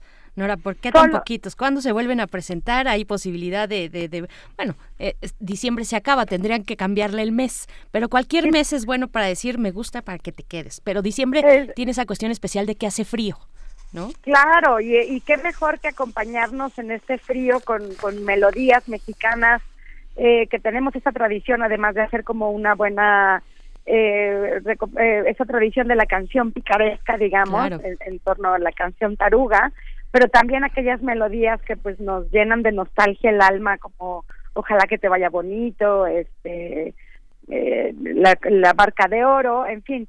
sí, bueno, con este lo estamos cerrando el año, Juan Pablo Villa y yo, que quisimos darnos como el chance de poder hacer un concierto porque ya habíamos hecho espectáculos juntos. En esta ocasión será un concierto de música mexicana, música tradicional mexicana, algunas eh, una, alguna pieza al estilo acardenchado. Y pues bueno será un espectáculo que estaremos haciendo el próximo año también eh, en fechas allí especiales, por ejemplo en febrero para el Día de los Enamorados, entonces bueno siempre es rica la música mexicana y, y más rica pues en estas fechas ahora como dices que con el frío y tal. Pues sí. Pero bueno pues eh, eh, el, próximo año haremos más presentaciones sin duda. Y el teatro bar el vicio tiene esa particularidad de que este tipo de espectáculos se disfrutan de una manera eh, pues bastante a gusto no sí teatro bar el vicio es un bar ah, donde podemos bueno además de los espectáculos de cabaret que ofrecemos las reinas chulas pues la gente puede venir a pasarse un rato agradable en compañía de sus amigos, familiares eh, y pasarse un rato muy agradable acá en el lugar. Si no conoce Teatro Bar el Vicio, me parece que es momento de conocerlo porque no es por presumir, pero es uno de los mejores cabarets que tenemos en el país, eh, donde siempre tenemos una oferta cabaretera bastante atractiva a cargo de las Reinas Chulas y de muchas otras compañías que se presentan en este lugar. Es un espacio de mucha tradición, más de 20 años de tradición, así que si no conoce Teatro Bar El Vicio acá en Coyoacán, pues es un buen momento para acercarse al cabaret, para acercarse al divertimento inteligente, al divertimento reflexivo, al divertimento donde el público además es un personaje más, dependemos mucho del público y del, del entusiasmo y de la gente que nos visita. Y un poco también el público va participando y va dictando qué quiere, qué se le antoja. Entonces, estamos muy contentas las Reinas Chulas por tener este cierre de año con esa programación, Canción Taruga, Diciembre me gustó para que te quedes. Y el sábado 21 estrenamos Cecilia Sotres y yo otro espectáculo de cabaret, que aprovecho el espacio para Sí. invitarles. 24 navideño, eso ocurrirá a partir del sábado, otro espectáculo de cabaret.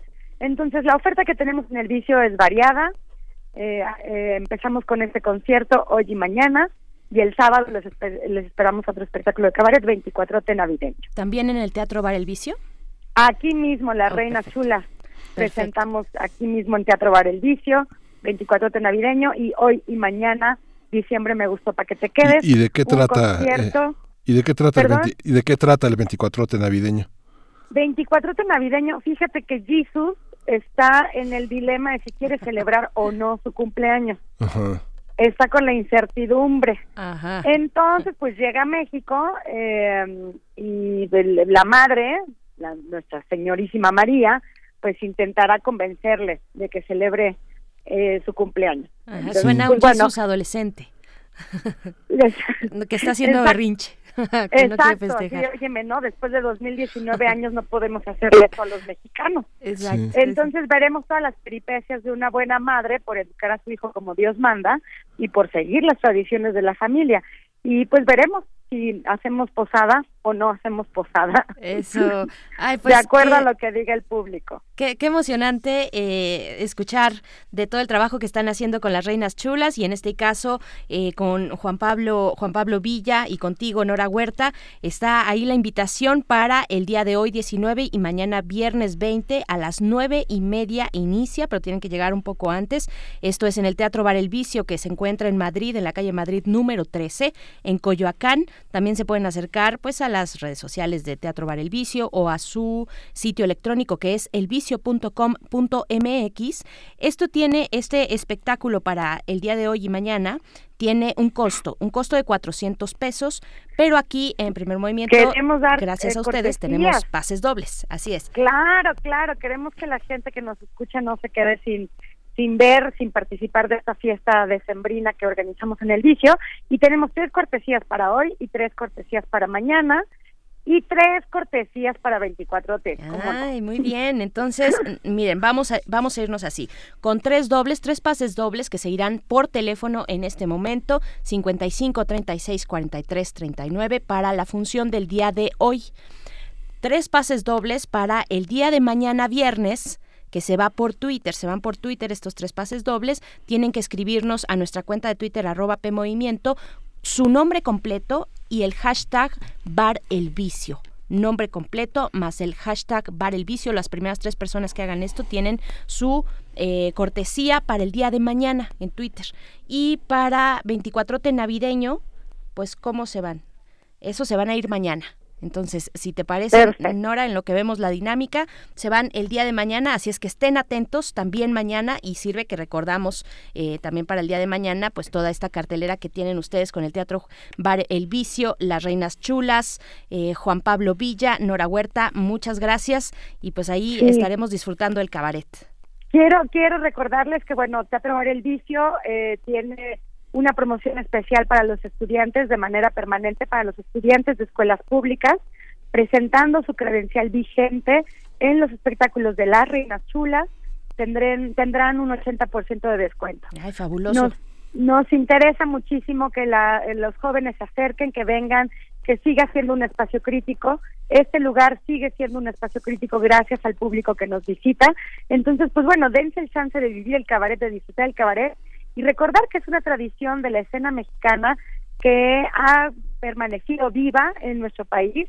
En muy pocos países existe cabaret y en México se hace gran cabaret. Entonces, si no ha visto cabaret, acérquese. Teatro Bar El Vicio es la casa la casa por excelencia del cabaret en México. Entonces, bueno, ahí está, puede consultar toda nuestra programación y por supuesto que les espero esta noche y mañana con Juan Pablo Villa en este concierto de música tradicional mexicana que estoy segura les va a llenar el alma de alegría y de entusiasmo para terminar el año y para iniciar el nuevo con muchas ganas. Claro que sí, Nora Huerta, pues el cabaret que se renueva a sí mismo, que ha sabido renovarse, que ha sabido eh, pues ponerse en nuevas, en nuevos escenarios, eh, sin, sin importar, digamos, o no a pesar, sino gracias también a, su tradición, pues es, es, es una forma en la que el cabaret se renueva y nos presenta nuevos espectáculos. Diciembre me gustó para que, para que te quedes. Nora Huerta, te agradecemos mucho. Muchísimas gracias a ustedes y pues por acá nos vemos. Felices fiestas a todos.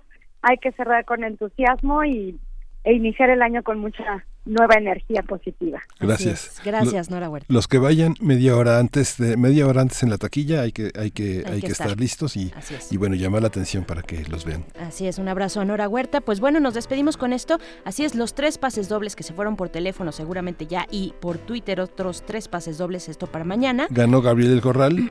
Ah, pues ya tenemos a los ganadores. Pero todos ellos tienen que estar media hora Sin.